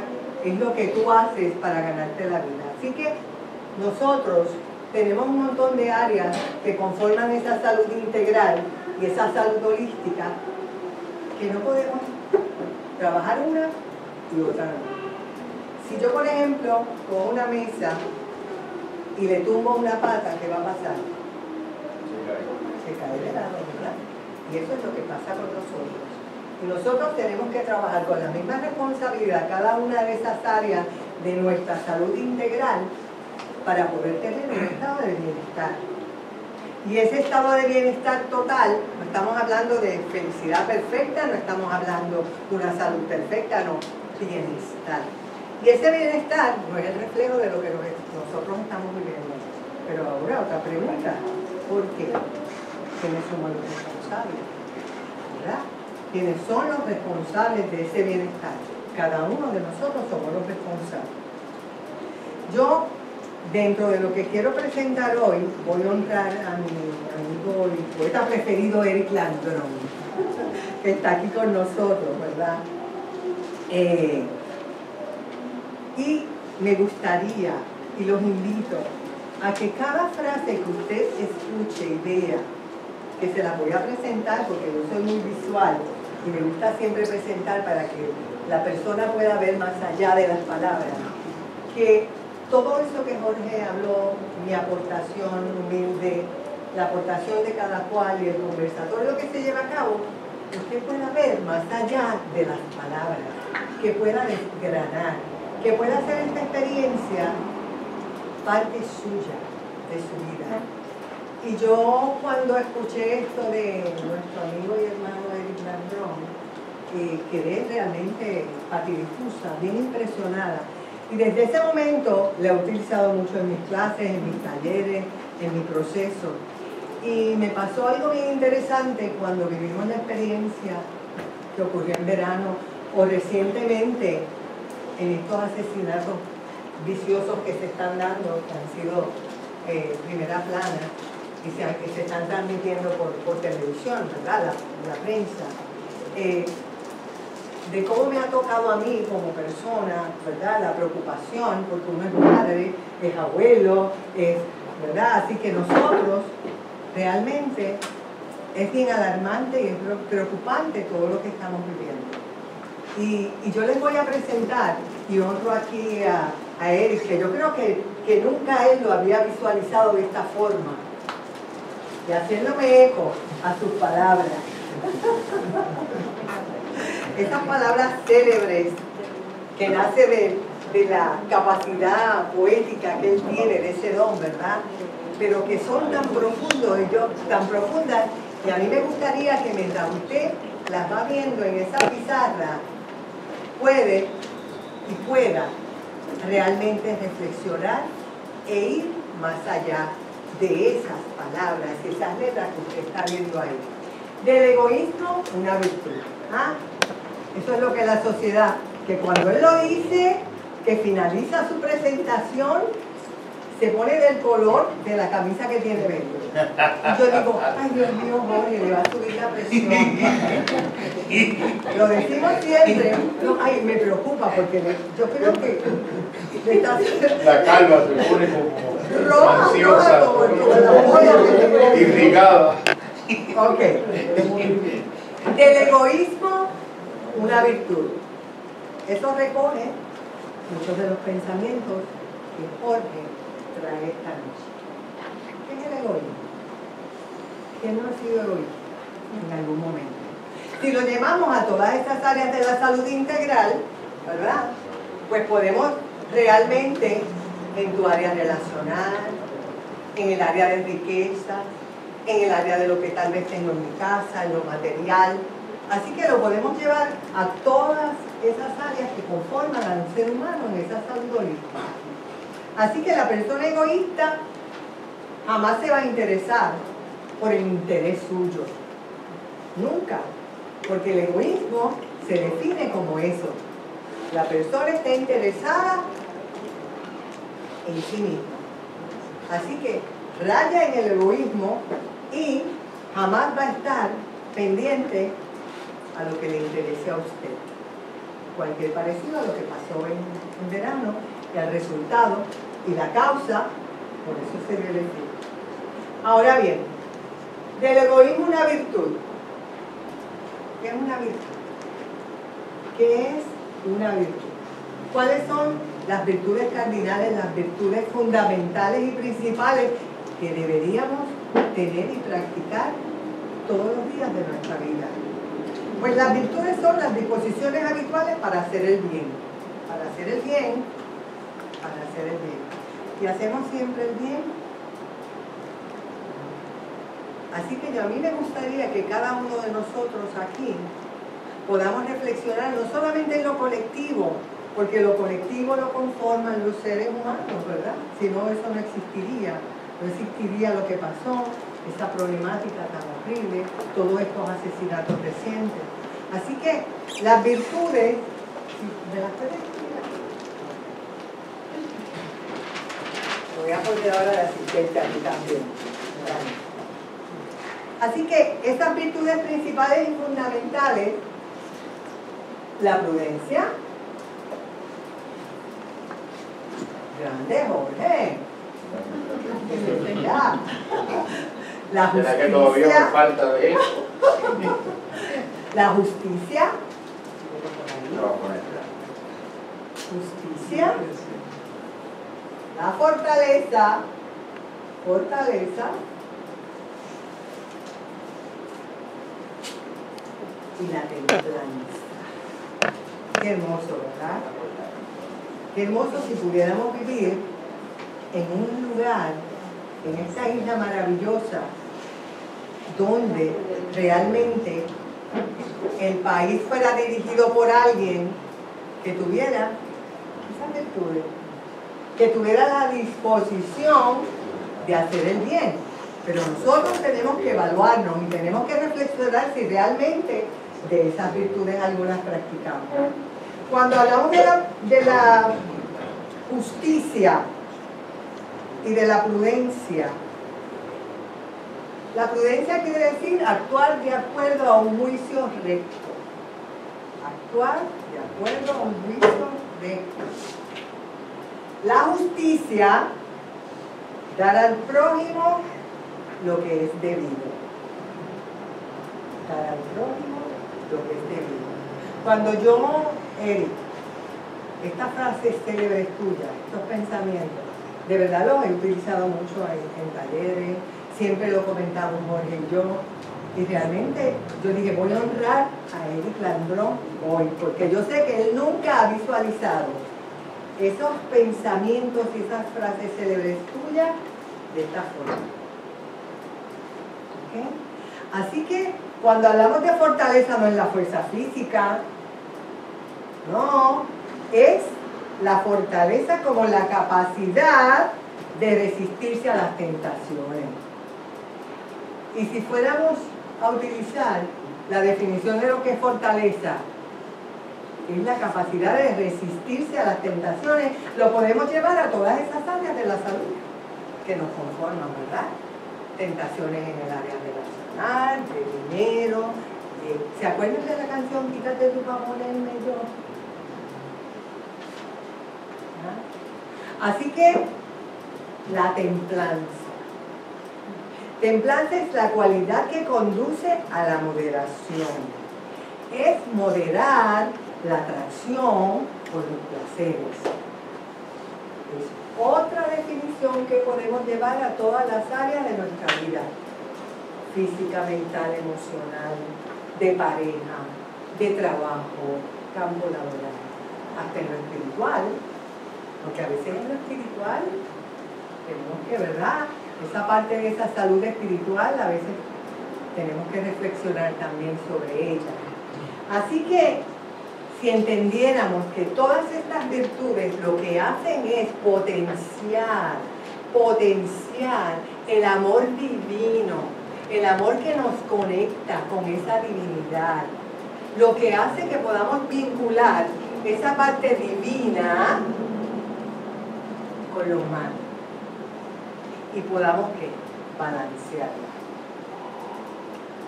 Pero ¿qué sucede? ¿Qué está pasando? Que eso no se está dando, lo estamos viviendo. Así que si vemos del egoísmo una virtud, va totalmente en contra de lo que realmente debe ser nuestro propósito de vida. Así que, ¿cómo? Un posible Puerto Rico. ¿Cómo es posible tener un mejor país, un mejor pueblo, un mejor Puerto Rico, si realmente no estamos viviendo con este propósito de vida? La siguiente frase célebre, célebre de mi poeta, Eric Lagnon, sería la segunda. ¿Cuál es, Eric? Vamos. De la avaricia una misión de vida. De la avaricia, una misión de vida. Desgrane eso en su mente. Desgrane es una palabra que yo uso mucho. Vamos a desgranar esto. A ver qué significa para ti, qué significa para mí. De la avaricia, una misión de vida. Si comparamos nuestra misión de vida, debe ser qué? Las virtudes. Pero entonces, la misión de vida es la avaricia. La avaricia, ¿qué es? El afán de poseer, de poseer, poseer y poseer y tener más, pero es con el solo placer y deseo de atesorar. ¿Para llenar qué? Un vacío existencial. O tal vez una soledad, la cual no has aprendido que una soledad es lo que va a lograr que tu vida se enriquezca en perfecta quietud. Pero entonces tergiversamos ese sentido de la soledad que debe ser ese momento de reflexión en la vida de cada uno de los seres humanos, ¿verdad? Y realmente lo que hacemos de nuestra misión de vida en vez de la virtud es la avaricia. Ese deseo de poseer, de tener, de llenar. Pero ¿saben qué? Que cuando lo logras, no te llenas. Porque es una sensación momentánea, pasajera. Así que pasas cuando lo obtienes a ver qué quiero ahora. ¿Qué quiero ahora poseer? Otra cosa. Así que puede ser otra pareja que me satisfaga sexualmente porque este no lo hace o ya no lo hace. O más zapatos, porque lo llevamos a ese contexto. O más cosas en el hogar, en la casa. Así que si ustedes se dan cuenta, cada una de todas esas facetas las podemos llevar a toda esa área de la salud integral que nos conforma. ¿Cuál debería ser realmente nuestra misión de vida? Desarrollar en nuestro interior todas estas virtudes que están aquí. Pero el egoísmo, la avaricia, se convierten en esa misión de vida. Fíjense ustedes que el padre Walsh, que yo vengo mucho a verlo aquí, me encanta, dice que el viaje de esta vida te da la oportunidad de llenar tu corazón vacío. Que el viaje de la vida te da la oportunidad de llenar tu corazón vacío. Y añado que te da la oportunidad de descubrir tus sombras. Pero ¿qué hacemos? si es en el área de la salud física, si es en el área de la salud mental emocional, la parte social relacional, la parte cultural, la parte vocacional y la parte espiritual, y se me cayó una pata, y no me doy cuenta porque quiero trabajar otra, no esa, y somos seres integrales. No puedes trabajar un área de tu vida porque te vas a fragmentar. Si somos seres holísticos, integrales, no podemos vivir fragmentados. Y todo esto lo que hace es alimentar esa parte que está fragmentada, que usted no reflexione en soledad e inquietud, para poder empezar a recoger los pedacitos de esa pata que se partió, para yo completar mi proceso espiritual y mi proceso donde yo pueda desarrollar esas virtudes. Así que yo creo que ha llegado un momento en nosotros, yo lo felicito y nos felicito porque estamos aquí. Y aunque tal vez van a decir somos menos, ¿verdad? Pero a veces menos es más. Yo creo que la luz es más poderosa que la sombra y que la luz atraviesa. Ustedes han visto cuando está nublado, que de momento usted mira y ve esos rayos a través de esas nubes grises, que es un espectáculo hermoso. Pues yo creo que la luz es más poderosa que la sombra. Así que creo que podemos ir a través de la, de la reflexión, pudiendo realmente establecer nosotros dentro de este viaje interior tan importante que nos lleva a la reflexión, que nos lleva al, al crecimiento, que nos lleva a este desarrollo espiritual. La tercera famosa De la convivencia, de la competencia a la de convivencia. la competencia, la convivencia. Y déjenme decirle, yo realmente soy parte, ayer lo estábamos reflexionando, de esa parte de la avaricia, porque mi, mi retiro está comprometido, así que yo soy parte de un resultado. Lo que pasa es que yo no me enfoco, porque yo amo lo que hago y eso es mi propósito. Porque yo sé que lo que yo estoy dando, lo estoy recibiendo. De una forma que me va a enriquecer. Que al fin y a la postre, el retiro yo confío que va a llegar algún día, cuando me toque. Así que de la competencia, la convivencia. Hemos hecho de la competencia también, de la competencia saludable, disputas, peleas, nuestra cultura va desarrollando en nuestros niños el deseo de ganar, de ganar, de ganar, de quitarte tú, yo soy mejor que tú, ¿por qué te ponen a ti?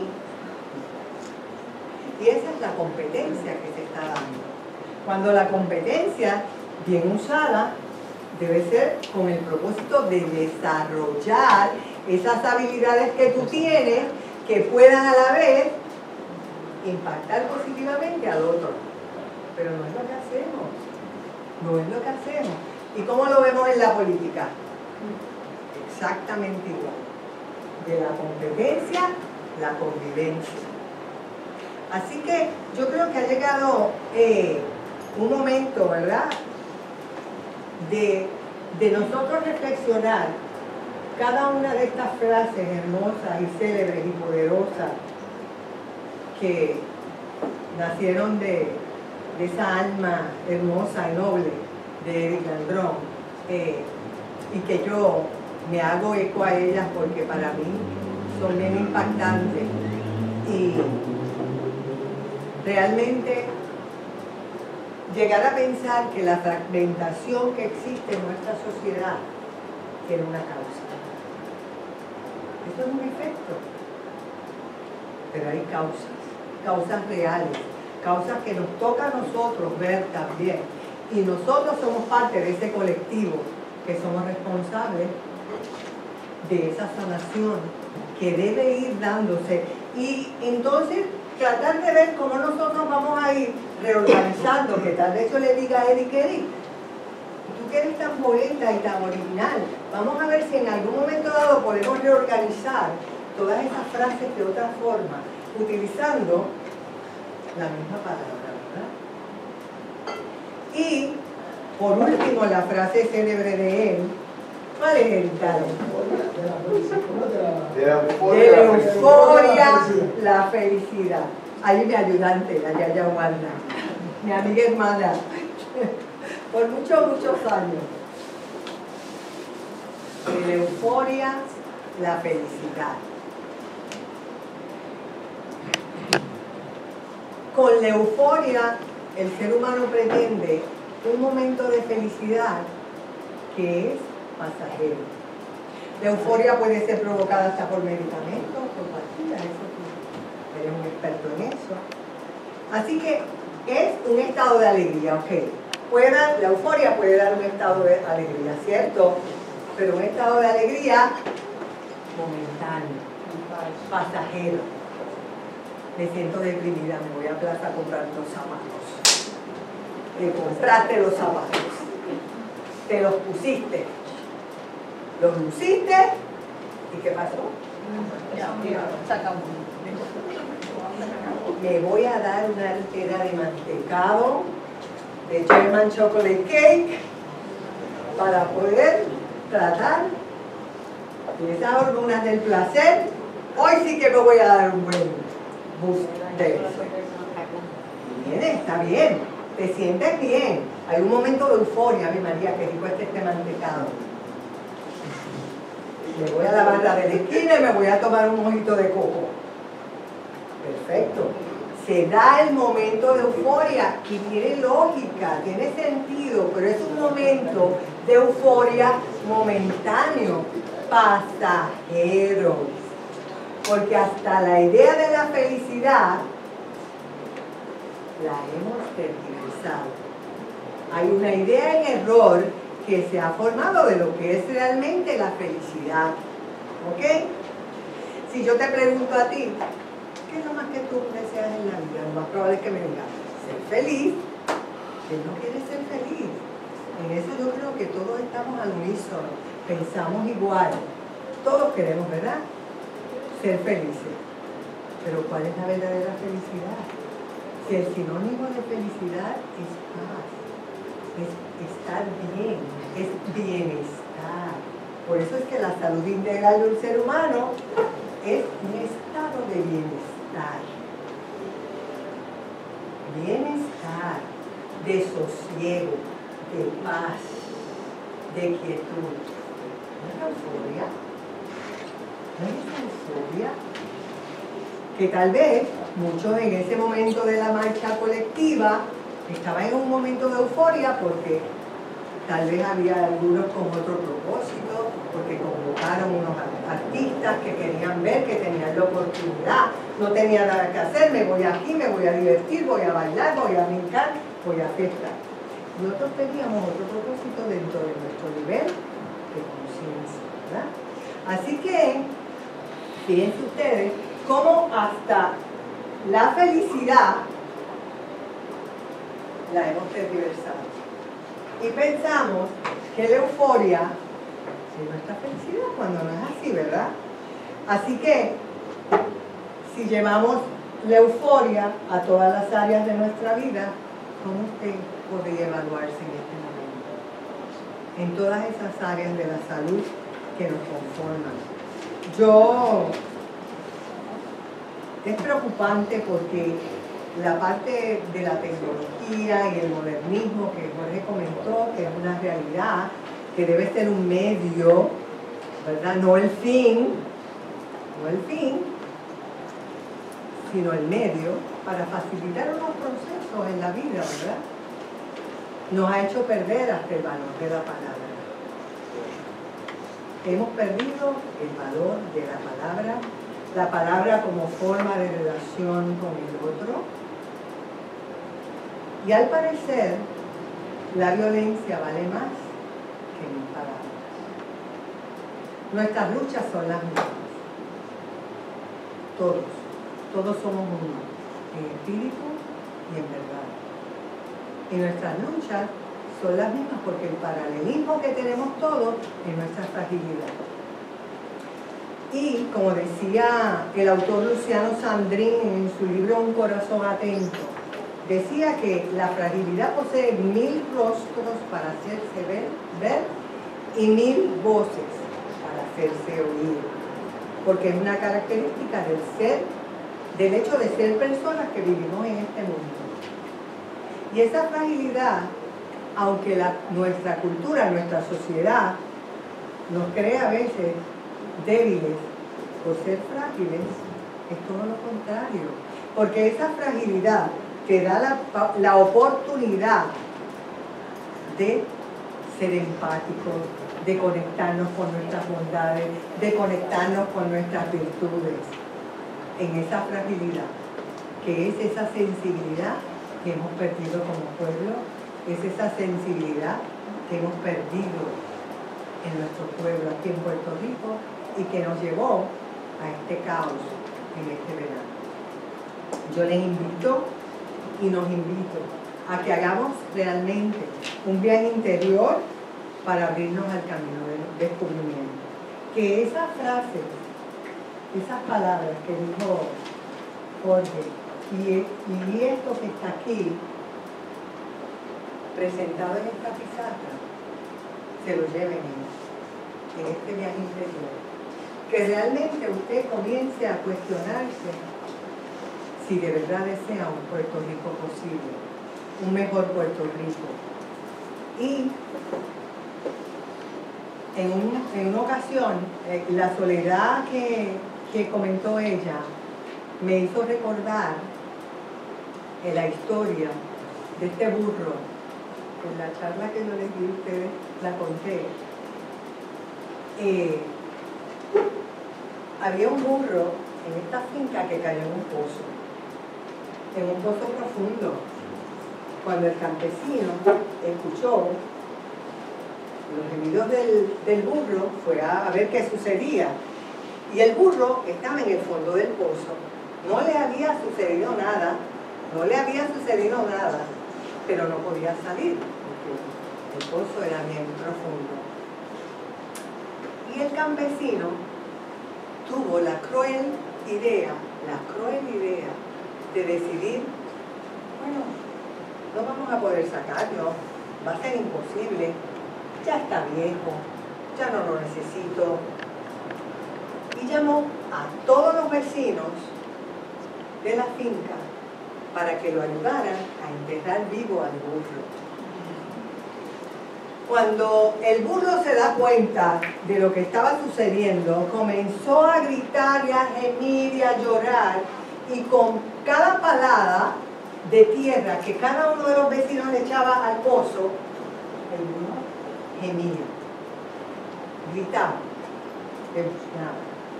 En un momento dado, hubo un silencio sepulcral y todos se asomaron a ver el fondo del pozo.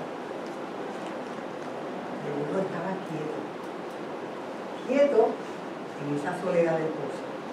No se movía, ellos pensaron que el burro se había muerto. Pero no. Dijeron, vamos a aprovechar ahora, vamos a seguir, que él se quedó quieto. Y en esa quietud, de esa soledad, en esa quietud, de ese silencio, el burro tuvo y recibió en ese momento, en esa claridad, la idea de que con cada palabra que le echaran, sacudía su lomo, la tierra pasaba debajo de él e iba subiendo.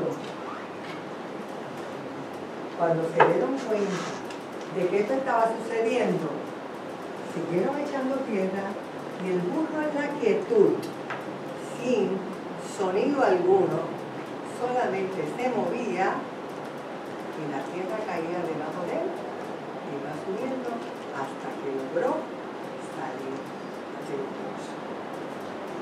Solamente en esa quietud, cuando aprovechamos esos momentos de soledad, es que realmente recibimos esa luz a través de nuestra forma, de nuestra sombra. Puerto Rico posible. Un Puerto Rico posible. Cambio de percepción. Cambio en nivel de conciencia. ¿Saben por qué? Porque la vida va a seguir transcurriendo. Pero el cambio que corresponde a ti. Yo quiero terminar leyendo y compartiendo se puso en milagro, disculpen porque lleva conmigo muchos años. Se nota, ¿verdad?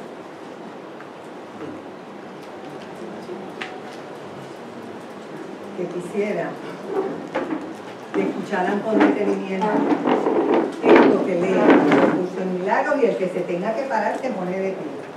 No se preocupe, que yo sé que son muchas horas sentadas y es, es incómodo. Se supone que este libro fue dictado por Jesús. Así que escuchen lo que dice este párrafo aquí. El suyo es el único camino para hallar la paz que Dios nos ha dado.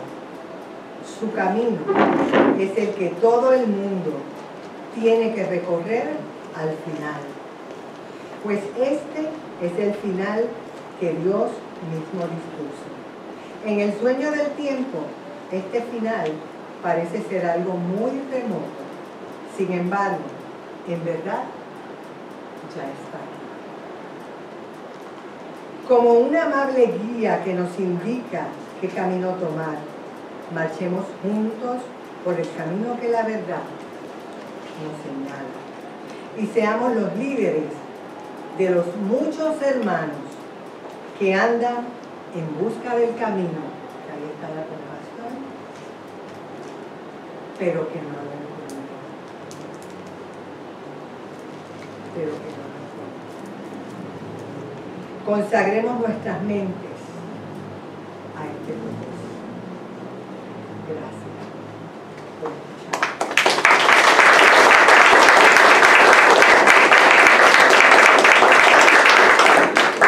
Estoy eh, muy agradecido a la vida de estar aquí hoy.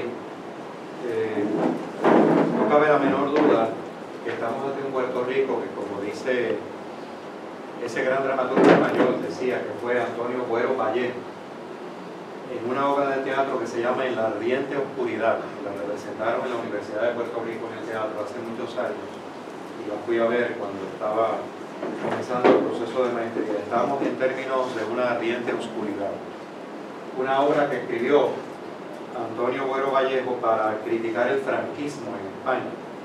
Obviamente porque lo sentía en los tuétanos, se llama la ardiente oscuridad, la sentía en los poros, la sentía en el cuerpo, la ardiente oscuridad de un autoritarismo. Ahora la ardiente oscuridad nuestra es de la falta de solidaridad y es muy ardiente porque para mí eh, salí a los, llegué a Puerto Rico a los 13 años de edad proveniente de Cuba. El sello más distintivo y más hermoso de la cultura puertorriqueña es la solidaridad. Ese gran eh, comediante que fue Machuchal dice que tras bastidores, tras bastidores, ya dejando de ser Machuchal, cuando alguien le planteaba una preocupación, le planteaba un problema, no podía dejar de salírsele las lágrimas, se le salían las, las lágrimas y agarraba la cartera y daba inmediatamente dinero. Esa es la característica más distintiva de Puerto Rico. No cabe la menor duda, la solidaridad está pasando por un momento de crucifixión, lo dice Jorge, a través de, de sus procesos de praxis en la psicoterapia vivencial, lo dice también aquí nuestra hermana. Sin embargo, creo, creo, con Juan Ramón Jiménez, y cito a Juan Ramón Jiménez, ese gran lírico de la lengua española, porque fue el primer libro que leí en Cuba con 10 años de edad, Platero y yo, el libro de él, y me fascinó grandemente. Decía Juan Ramón Jiménez, casado con la puertorriqueña Zenobia, que, así como yo estoy casado sin compararme con Juan Ramón Jiménez, decía Juan Ramón Jiménez que Puerto Rico tiene mucho, mucho, pero mucho de resurrección. Y yo quisiera añadir que la noción de la solidaridad está muy presente en el inconsciente colectivo de Puerto Rico. Lo que ha pasado este verano, para mí es, el comienzo, el hito de algo nuevo, que tiene dimensión política, cultural, social y económica, y es lo que yo le llamaría la conspiración. La palabra conspirar significa literalmente respirar juntos. La conspiración de la solidaridad. es lo que está ocurriendo esta noche. Es lo que va a ocurrir el 25 de octubre, que se los notifico a las 7 y 30, donde en el Teatro Arribí van a dar la obra del Maestro Cordero por primera vez. La vida del Maestro Cordero, alguien que vivió para los demás. Por lo tanto, Puerto Rico es un vivo ejemplo de solidaridad. Esa solidaridad, esa solidaridad expresada en este momento de crisis la estamos volviendo a recuperar puedo parecer paradójico y quizás demasiado optimista, pero la estamos recuperando por la ausencia de la misma. En esta ardiente oscuridad estamos resucitando. Gracias.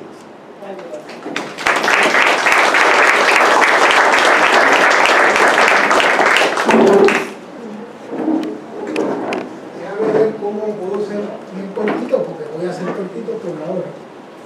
Eh, y tratar de resumir algo que se ha dicho. Yo creo que lo que nos pasó como pueblo en verano refleja dramáticamente lo que somos, con sus luces y con sus sombras. Roselló no se da, Rosellito no se da en un vacío. Nosotros creamos ese Frankenstein. Nosotros somos Rosellito en nuestro chat. Cuando nosotros hablamos entre nosotros, somos prejuiciosos, no queremos salir con la nuestra. Hablamos mal del otro impunemente. Parte de nuestro enfado con Roselló es que nos puso en el espejo de lo que nosotros somos. Y perdónenme si le vengo a quitar la fiesta y el entusiasmo.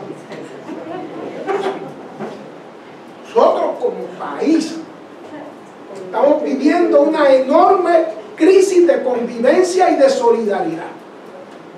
Estas palabras que yo digo, hemos creado un Puerto Rico ¿lista? listo, hemos hecho del listo nuestro héroe. Y el, listo es el que es corrupto, el que roba, el que miente, el que engaña. Esas son las características del listo. El triunfador. ¿Cómo se construye un triunfador? A base de la derrota de la inmensa mayoría de la gente. Yo me salí con la mía y chavé a medio mundo del camino. Y por eso tengo un chojo chavo. Ah, entonces vamos a ver si Rosellito no somos nosotros. Vamos a hacer un profundo reflexión, una profunda reflexión de nosotros como individuos. Claro que las luces las tenemos.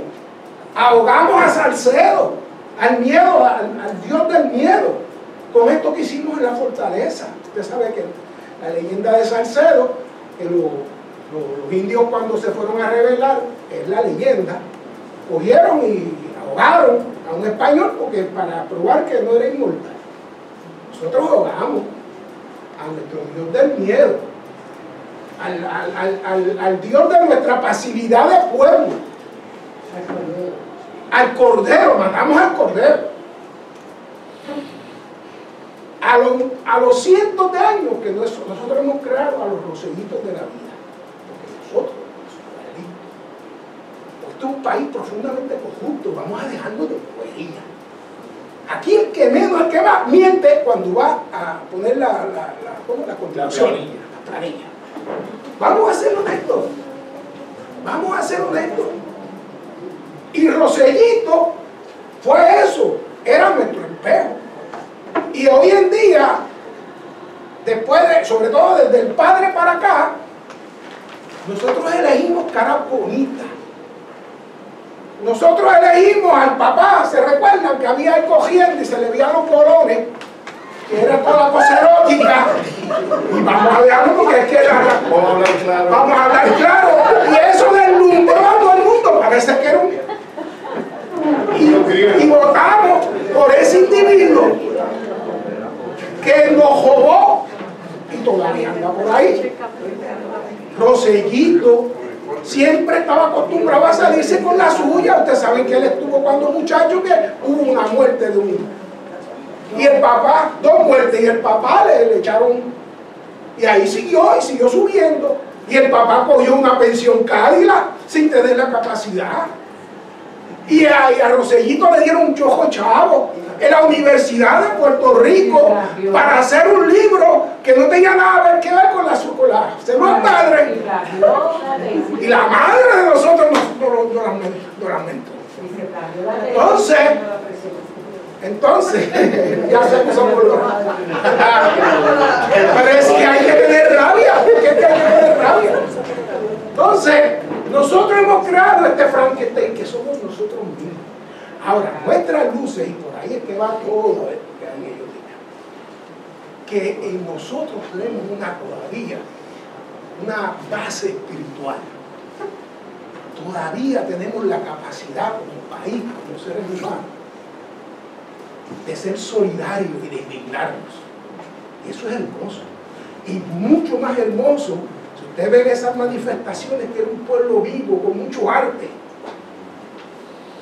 con mucho arte, con mucho humor. Son cosas hermosas que todavía, con mucha solidaridad en la hora de la verdad. Pues esas cosas buenas nos deben ser, servir a nosotros para transformarnos, porque si no va a seguir saliendo Josellitos en nuestras vidas. Si nosotros no cogemos esta indignación y la llevamos a otro nivel. Pasa, bueno, hoy eh, Rivera Chat dijo ayer que ya, ya se resolvió el problema de Puerto Rico, ya salimos de, de José y yo, ahora vamos a seguir haciendo lo, lo de siempre. Y hoy, nuestra, o ayer, nuestra flamante gobernadora, gobernadora que también nos cogió pensuaca a todo el mundo, porque decía que no le interesaba la, gobernación y resulta que tiene todo un plan como gobernadora y está entregando el país a la Junta. Hoy tuvo está de acuerdo que, que se baje la pensión. Entonces, seguimos cayendo. Entonces, yo creo que de vez en cuando es bueno que te cojan pensuaca. De hecho, estamos escribiendo por eso. Porque la gente que no, cuando a ti te cogen de pensuaca en las relaciones, en el país, eso todavía implica que tú tienes un sentido de inocencia. Y eso es bueno. Jesús habla de que solo los niños van a ver al reino de Dios, la inocencia. Y qué bueno que seamos inocentes. Pero uno tiene que decir hasta cuándo te van a coger de pensuaca. Y esa es la sabiduría. No que no te cojan de pensuaca, porque a mí me cogen de pensuaca todavía constantemente. Y yo ya me alegro cojan de porque no soy como los listos. Porque los listos es la peor y la peor eh, especie de esta sociedad. Lo que han hecho del egoísmo la virtud, de la avaricia una visión de vida, de la competencia a la competencia, de la euforia a la felicidad. Y eso tiene paralizado no al Puerto Rico, a todo el occidente. Y si nosotros no aprendemos a ser mejores puertorriqueños, mejores seres humanos, nosotros vamos directo a la, desaparición como especie. Es tan sencillo, tan sencillo. Si nosotros no aprendemos a ser buenas personas, nos morimos.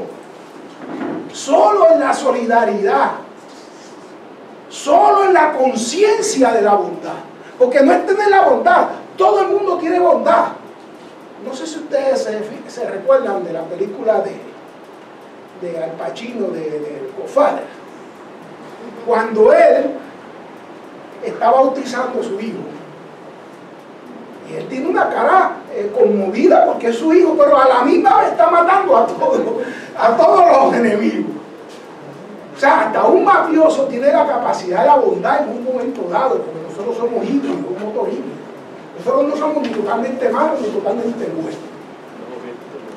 Pero aquí lo importante es enfrentar más que la bondad, la voluntad de la bondad. Hace poco yo conocí una, una muchacha que, está, que, va a ser doctora, que yo, que yo le descubrí una cara de bondad y digo, qué bueno que tú tienes bondad. Y ella me dice, no, no, no, no, no me digas eso, porque ser bueno te cogen de pensuaca. Ya esa muchacha, que es bondadosa, ya se fue al lado oscuro de la fuerza. Ella por decisión decidió no ser buena persona porque te cojan de pensuaca. Yo prefiero que me cojan de pensuaca a ser mala persona. Porque prefiero ser íntegro a que, a, a que venga a ser visto. Que sirva, y es la gran reflexión de mi querido amigo, y de todos los que me han precedido, que sirva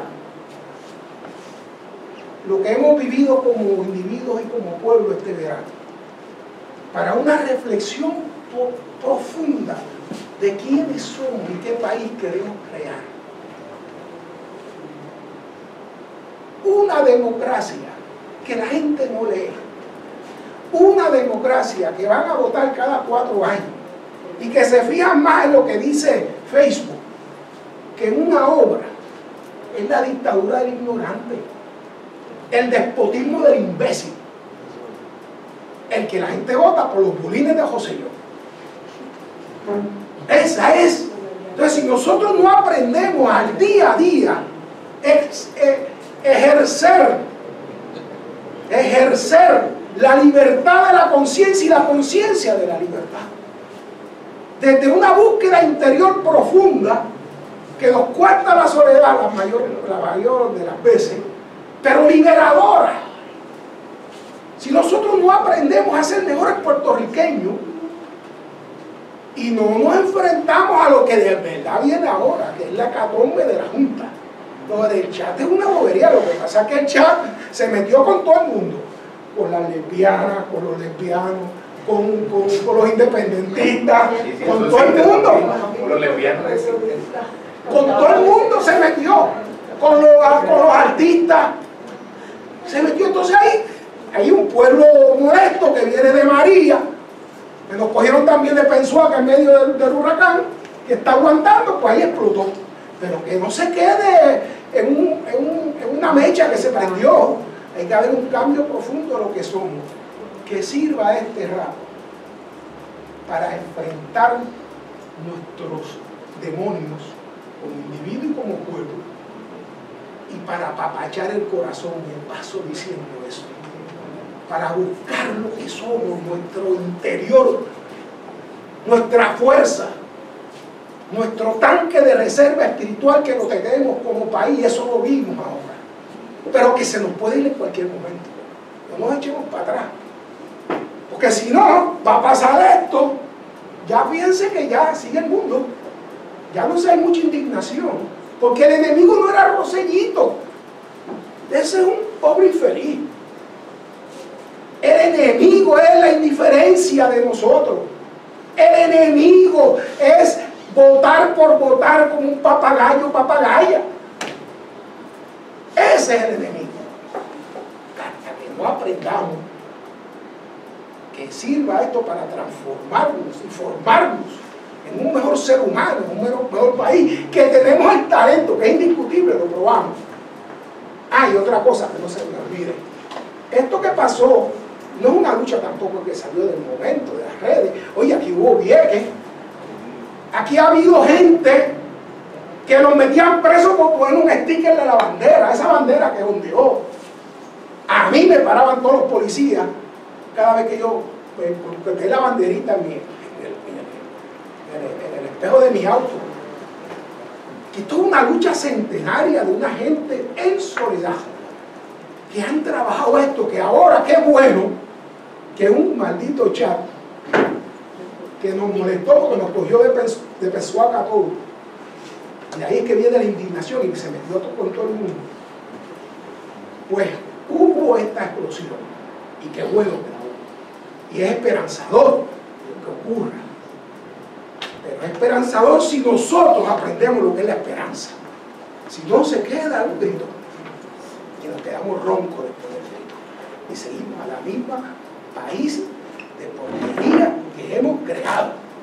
Hemos creado un país de porquería. Esa es la realidad, de corruptos y corruptos, de listos y de listas, de embusteros y de engañadores. Aprendamos a ser mejores seres humanos. Estamos en un, lugar que habla a Cristo, Buda. Es una búsqueda profunda de nuestro corazón no tan solo en nuestro corazón, de la posibilidad de abanderar la esperanza. Gracias.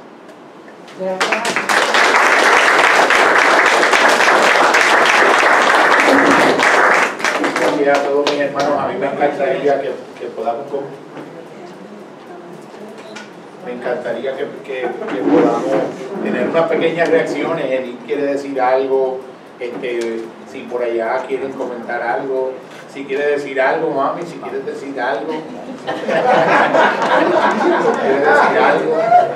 Si no quieres decirlo, dilo. Robert, si quieres decir algo. Yo quería eh, compartir que doy las gracias, ¿no? Yo encuentro que este tipo de reunión muestra de que sí hay esperanza y yo estoy totalmente solidaria con sus palabras, en el sentido de que lo que pasó en el verano era igual que... Ay, se me. Eh, yo estoy en agradecimiento de poder estar viviendo esta transformación que vive Puerto Rico. Yo encuentro que es algo maravilloso, que estemos, y yo me siento que estoy en el meollo de, y que siento esa energía y ese cambio. Eh, yo, eh, eh, yo soy optimista, yo siento de que el verano puede comenzar y lo he vivido porque también estoy asistiendo a las asambleas de, El pueblo. de pueblo. Empezaron muy pocos, que ya van creo que por cuarenta y pico, y uno ve esta misma energía y este mismo deseo de que esa energía se convierta en acción para poder cumplir unas metas en particular. Y se está dirigiendo hacia qué queremos que Puerto Rico sea en el mañana, no es, todavía no están con una base política como tal, como partido, no es solamente un movimiento comunitario y de pueblo que es lo que quieren, cómo lo quieren y vamos a trabajar para ponerlo claro y ser claro en el mensaje. Así que eh, por sí, y crear conciencia. Y se hace de una forma muy política también, totalmente política, porque así es que somos como seres humanos ¿no? integrales y holísticos. Y invito a todos ¿no? que si quieren seguir trabajando, pues la, la, las asambleas de pueblo están ahí presentes. Y gracias a Oli y a, y a Ángel y todos los que han participado, que ha sido muy refrescante. algún otro compañero me gustaría, así como representante de- del servicio que le das a los adolescentes por tantos años y tan abnegados. Bueno, pues este, Keila Mendoza, eh, bien agradecida de la oportunidad de estar aquí con todos ustedes hoy. Eh, fue un día bien largo, como yo sé que para muchos de ustedes ha sido un día bien largo. eh, estaba tentada a desviarme para mi casa, que me quedaba bien cerquita, y dije, no, voy a ir a la misión y voy a cumplir con el compromiso eh, como profesional y como, como puertorriqueña. Eh, creo que los meses del verano fueron meses de mucho crecimiento a nivel individual y colectivo, fueron meses que movieron mucha energía eh, en mucho- a muchos niveles. Yo, para mí fue, fue algo que yo venía esperando hacía muchos años. Yo entiendo que Puerto Rico es un país que está apenas saliendo de su adolescencia y está entrando en su, en su adultez joven.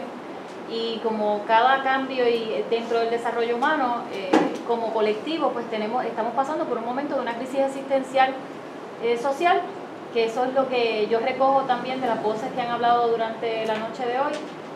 Eh, un crecimiento que era necesario, era imperativo eh, y ya, ya se nos estaba haciendo tarde, necesitábamos tener ese grito y, estoy, concurro con Eric eh, en sus palabras de que no se puede quedar en un grito que se convierta en, en que nos quedemos roncos, tenemos que continuar luchando desde la parte individual, la parte individual, desde conectar con nuestra humanidad y no ver al otro como adversario, sino como un humano que eso es algo que he visto en donde estoy trabajando actualmente haciendo mi internado eh, doctoral, he visto mucho esa, de todo lo que han hablado, esa, esa falta de, de ver al otro como, como un humano, de conectar y cómo estoy, estoy haciendo el internado en una escuela y cómo esos padres van a capa y espada a luchar por unos derechos de sus hijos, pero en ese ir a capa y espada atropellan y destrozan la vida de, de- de ese maestro que se está desviviendo por darle una calidad de enseñanza a sus hijos, que está tratando dentro de toda esta vorágine de, circun- de circunstancias de, de sacar adelante una, una generación. Y, y, ha sido bien enriquecedor ver que cuando sale la gente de administración de la oficina y yo he podido conectar con esa familia, con ese papá y con esa mamá, desde lo humano, y he hecho lo posible y lo imposible por mover esa humanidad para que lleguen a esa emoción y conecten con su emoción, y he visto lágrimas, entonces los cierres de esas reuniones han sido fructíferos. Se han dado eh, eh, desde, una, desde un nivel de crecimiento que, que yo misma no, no, no, no, veía venir, que no lo veía como, no sabía que eso iba a ser parte de mi proceso de internado y siento que se, que se me han movido todos los esquemas y estoy creciendo mucho en el proceso. Pero eso me hace pensar en todo esto que han planteado ustedes hoy y en cómo cada vez que hablaban de algo a mí me venía una imagen de alguna situación que yo sé que a muchos de nos pasó, de todas esas situaciones pequeñas o grandes que de alguna forma no, nos ocurren a diario. Este, esta es nuestra realidad como sociedad, esta es nuestra realidad como humanos. Estamos pasando por un momento global bien importante y de, mucho crecimiento. Es, un, es un despertar de la conciencia que no nos queda de otra. Esto es imperativo, esto toca, esto hay que hacerlo, esto no se puede quedar en palabras, se tiene que ver desde las acciones pequeñas, desde el carrito de compra, desde el, desde el pare, desde que no me paso por el lado porque quiero llegar antes. Eh, en, el todo, que, a veces yo digo, Dios mío, a veces yo no evito la, el road rage, pero ha habido momentos en que me he parado y, la Navidad pasada abrí la ventana, eso yo nunca en mi vida lo había hecho, abrí la ventana, me paré y le digo a las personas que estaban haciendo una barrabasada, les digo, así no se hace patria. Yo no les bajé la ventana para decirles malas palabras. Yo les bajé la, ventana para decirles, esto es lo que tiene Puerto Rico donde estamos. Así no se hace patria. Y me engalillé y, un señor se bajó y buscó al guardia de seguridad porque me engalillé a, tres carros y después me sentí tan culpable, pero sabía que es, que se me paran en los callos y yo estoy tratando de hacerlo bien. Y de alguna forma cada una de esas personas no se, no se molestó conmigo, bajó la cabeza. Hubo un señor que bajó la cabeza y me pidió disculpas a su manera. Y yo dije, estamos creciendo, pero también estamos dentro de esta vorágine del capitalismo que es tan difícil, ¿verdad? A veces sacar ese pie de ese, de ese, de ese torbellino y tener la conciencia de, pues, de conectar con esa humanidad. Eh, muchas gracias a todos ustedes. Me parece que esto es una oportunidad bien grande porque sé que si existe un, grupo mayor de, de, 20, ¿verdad? Esto es una multitud. Así que el, el cambio se sigue dando. Muchas gracias. Palabras. Creo que es muy gentil y para mí pues tú eres una de las de las voces fuertes y poderosas emergentes de una psicoterapia y de una psicología genuinamente nueva que nos está faltando, la que tú echas de menos en los escenarios eh, institucionales. La estamos tratando de, vivir personas como Keila en su trabajo anónimo de años, lo que yo estoy haciendo, y algunos otros seres humanos que en verdad queremos algo genuinamente eh, distinto. Desde la perspectiva de del compañero quisiera compartir algo. Pues sí, verdaderamente no, no podría ver los detalles de su esencia de esta pintura. Yo desarrollé algún tipo de, como de un sentimiento de culpabilidad porque yo no manejo bien las multitudes. Entonces pues que no estoy muy quieto entre tanta gente. Así que más está decirles que no pude ir a ninguna marcha de esta, estaba ocupado pintando, pintando cosas que tenía pedidas y tanto me, me, dijeron, es que eres artista, tienes que estar allí, tienes que hacer lo mismo, y no me salía. Entonces yo le decía a Jorge, esos días como que iba mucho allá, decía, a mí me da ni rabia con el tipo, porque él es una ficha. El, el, muchacho psicológicamente bombardeó la oportunidad de ser gobernador desde antes.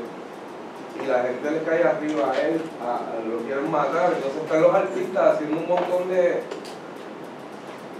de alegorías violentas entonces no es lo que yo pensé. Yo me cansé de ser violento hasta conmigo mismo. Y terminas por, por darte cuenta que, lo que hacías para comunicarte se te va a convertir eventualmente en lo que haces, porque es lo que haces. En el caso mío, pues es dibujar. Y allá pues eh, recogí varios símbolos de una amiga que sí, que es bien activa, ella trabaja con uniones y ella me agita, no, pero aunque sea en una esquina, es el, es el evento de tanto ruido que, que, me, que, me marea, que, que me, como que me droga, pierdo el control de mí, me tengo que sentar porque si no me caigo. Ya estoy saliendo de eso. Pero desde mi casa lo que pude recoger fue que esta cuestión de la bandera esta en negro, yo lo veía que era como un luto. Y después me corrigió alguien y me dijo, no, no, no, es un símbolo de lucha. Yo, oh, ok, pues entonces es una lucha. Y aquí estamos teniendo que histórica, y está brutal que lo, hagamos, porque no, no eran partidos, era, era la gente. Eh, nos, hemos enlutecido básicamente con la aparición de, un alguien, entonces eso es lo que enseña que, que sí, casi siempre cualquiera tiene control de lo que te va a pasar o, de las emociones que vas a sufrir porque el control está allá afuera. Si empezamos a buscar ¿verdad? en el individuo y cada cual se va a una, una forma más básica, como un animal, el animal ya sabe cuándo se tiene que ir, con dónde va a estar la comida ahora y para dónde va a volar si es un pájaro. Si dejamos de intervenir tanto y de ponernos tantas limitaciones, a lo mejor solo volver la cosa a lo natural y a lo que va a pasar eventualmente. Vamos a terminar siendo obreros de una reconstrucción mientras dejemos de, de no ser parte de la destrucción. Pareciera como si nos estuviéramos viviendo para matarnos. Y los mismos animales nos dan los ejemplos. La naturaleza se manifiesta bastante clara. A veces no podemos ver que el gato nos está diciendo que va a terminar la tierra en cinco minutos. Las serpientes también lo hacen. Pero si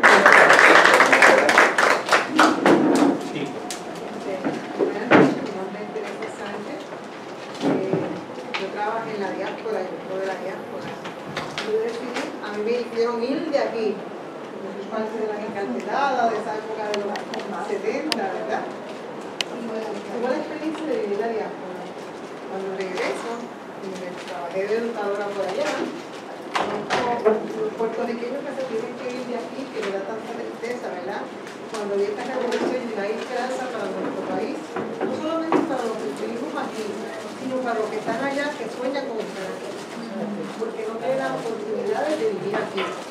Porque yo trabajé por 26 años en las escuelas de Estados Unidos, en Milwaukee, Wisconsin, y del boricua que está allá en la diáspora, ellos están allá porque quieren, ellos quieren vivir en Puerto Rico.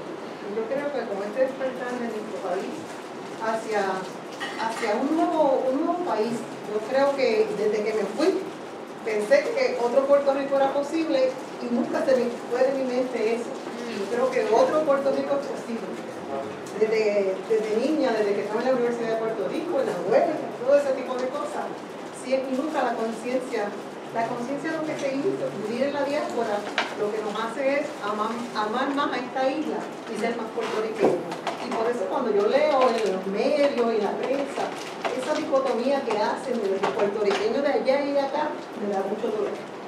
Porque yo nunca dejé de ser puertorriqueño. Yo conozco mucha gente, los boricuas de allá, que nunca dejan de ser puertorriqueños. Al contrario, al sentirse marginados, discriminados, la nacionalidad crece. Y eso es lo que pasa con muchos puertorriqueños, que caen en estado de anomía, porque muchos de ellos van con la carretita, con la carreta, con la carreta de René Márquez, pensando que, ah, yo quiero ser estadista, que Puerto Rico un estado. Y yo vi tantos de esos puertorriqueños caer en estado de anomía y pensar, caramba, yo, a mí me, me han colonizado tanto que yo pienso, muchos de ellos, yo conozco muchos amigos míos que terminando siendo más independentistas que yo, porque vieron esa experiencia, ¿no?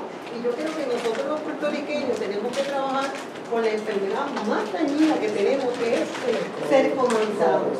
Yo creo que ese proceso comienza, como dijo la compañera aquí, desde la sociedad. Porque nosotros, cada uno de nosotros, tenemos que comenzar a descolonizarnos. Y piensa en las- noches oscuras esas, uno se a reflexionar, ¿pero quién soy yo? Yo soy boricua, ¿y qué significa ser boricua? Y yo creo que en esa- esas noches oscuras es que la conciencia se libera, nos liberamos Y al, y al liberarnos, queremos que los demás sean libres como yo me siento libre. Y yo creo que en esas noches oscuras nosotros tenemos que comenzar a liberarnos nosotros mismos para eliminar el materialismo, el consumerismo, eh, esa dicotomía de, de, qué significa ser puertorriqueño, ¿verdad? Que a veces hacemos, ah, yo soy más puertorriqueña que los que están allá. Pero no, todos somos boricuas. Y yo creo que y hay muchos boricuas, bien boricuas allá. Bien fuertes, sí. Bien fuertes allá y de eso hay muchos ejemplos. Y yo creo que es, es, mi, mi observación, ¿verdad? Es que cada día nosotros tenemos conciencia que somos colonizados y que tenemos que liberarnos internamente. Y una vez que tú te liberas internamente, va a ayudar a nosotros en el proceso de liberarse. Y eso fue lo que yo hice por 26 años en Estados Unidos. Yo ayudé a mis estudiantes a liberarse. Y yo decía, somos boricuas y qué. Usted no tiene que sentirse este, acomplejado ni inferior. Yo soy puertorriqueño. Y yo me recuerdo cuando yo comenzaba todos los años, yo le decía a los puertorriqueños, levántate aquí todos los puertorriqueños. Cuando veían ese arcoíris tan hermoso, que somos nosotros, somos por eso el compañero, somos una cultura tan solidaria y somos un arcoíris tan hermoso. Y yo le decía con orgullo a los negros que hay en el salón de clase, yo era maestra de ciencia, hablen de todas las razas y de todos los países del mundo. Y le decía a mis estudiantes, ¿saben qué? Nosotros somos la raza del universo. Somos en Puerto Rico amigos de todo. Y lo más importante es que nosotros, cuando yo tengo mis estudiantes, yo no veo colores, yo veo seres humanos. Y gracias a esa visión deliberada, que yo me siento una mujer muy libre y descolonizada, que aún en el imperio me empujaron para allá, pero yo nunca me, me he sentido colonizada. Al contrario, yo ayudé a mis estudiantes a que se liberaran, a que se liberaran de la inferioridad, que es lo más importante de la inferioridad, porque ellos verse, porque eran morenitos, o blancos, ¿qué qué? Pues no, no, usted es puertorriqueño, usted es un ser humano y es un boricua. Usted tiene que sentirse orgulloso de sus raíces. Y yo creo que yo, yo creo que nosotros, para la transformación total, siempre he pensado, tenemos que liberarnos internamente de ser. Como dice Pablo Freire, ¿verdad? Tenemos que liberarnos. Y cuando nos liberamos, queremos que, otra gente también sea libre. Y yo exhorto, ¿verdad? Que nuestros, en nuestros círculos pequeños, a nuestros familiares, amigos, a todos los que tengamos a nuestro alrededor, tratemos de llevarle el mensaje que tenemos que liberarnos internamente. Para entonces llegar, llegar la, la liberación colectiva. Con eso. Yo quiero, quiero resaltar, quiero resaltar brevemente algo, y es que un denominador común que yo veo en todos nosotros, y cuando uno, cuando uno aprende a ver un espacio que supuestamente es secular como un espacio sagrado, yo creo que difícilmente hayan personas en el mundo que puedan entender lo que se siente haber sido un, un, un hijo de la Universidad de Puerto Rico todo y cada uno de nosotros, en cada uno de mis amigos hay una historia relacionada con aquel espacio. Hay una historia relacionada con aquel útero, con aquel universo, que es de donde viene la etimología de la palabra universidad. Erifrón decía que la tragedia del ser humano es que muchas veces muere antes de haber nacido. Y yo honro esa segunda madre que fue ese espacio universitario, que los que no hemos tenido los que no han tenido la experiencia de saber lo que eso significó, no pueden entender lo que significa para Eric, para mí, que me hizo la vida y la vida de toda mi familia también. Mi mamá era una mujer con un sueldo sencillo. Y todos nosotros somos, somos hijos de esa experiencia que nos la que había una universidad del Estado, que había una educación pública, que sin ella yo no estaría aquí compartiendo esta experiencia, ni ninguno de mis amigos entrañables ni la cepa nueva de todos estos estudiantes que están efervescentemente construyendo un pensamiento crítico y una genuina y auténtica liberación puertorriqueña, internacional y cósmica también.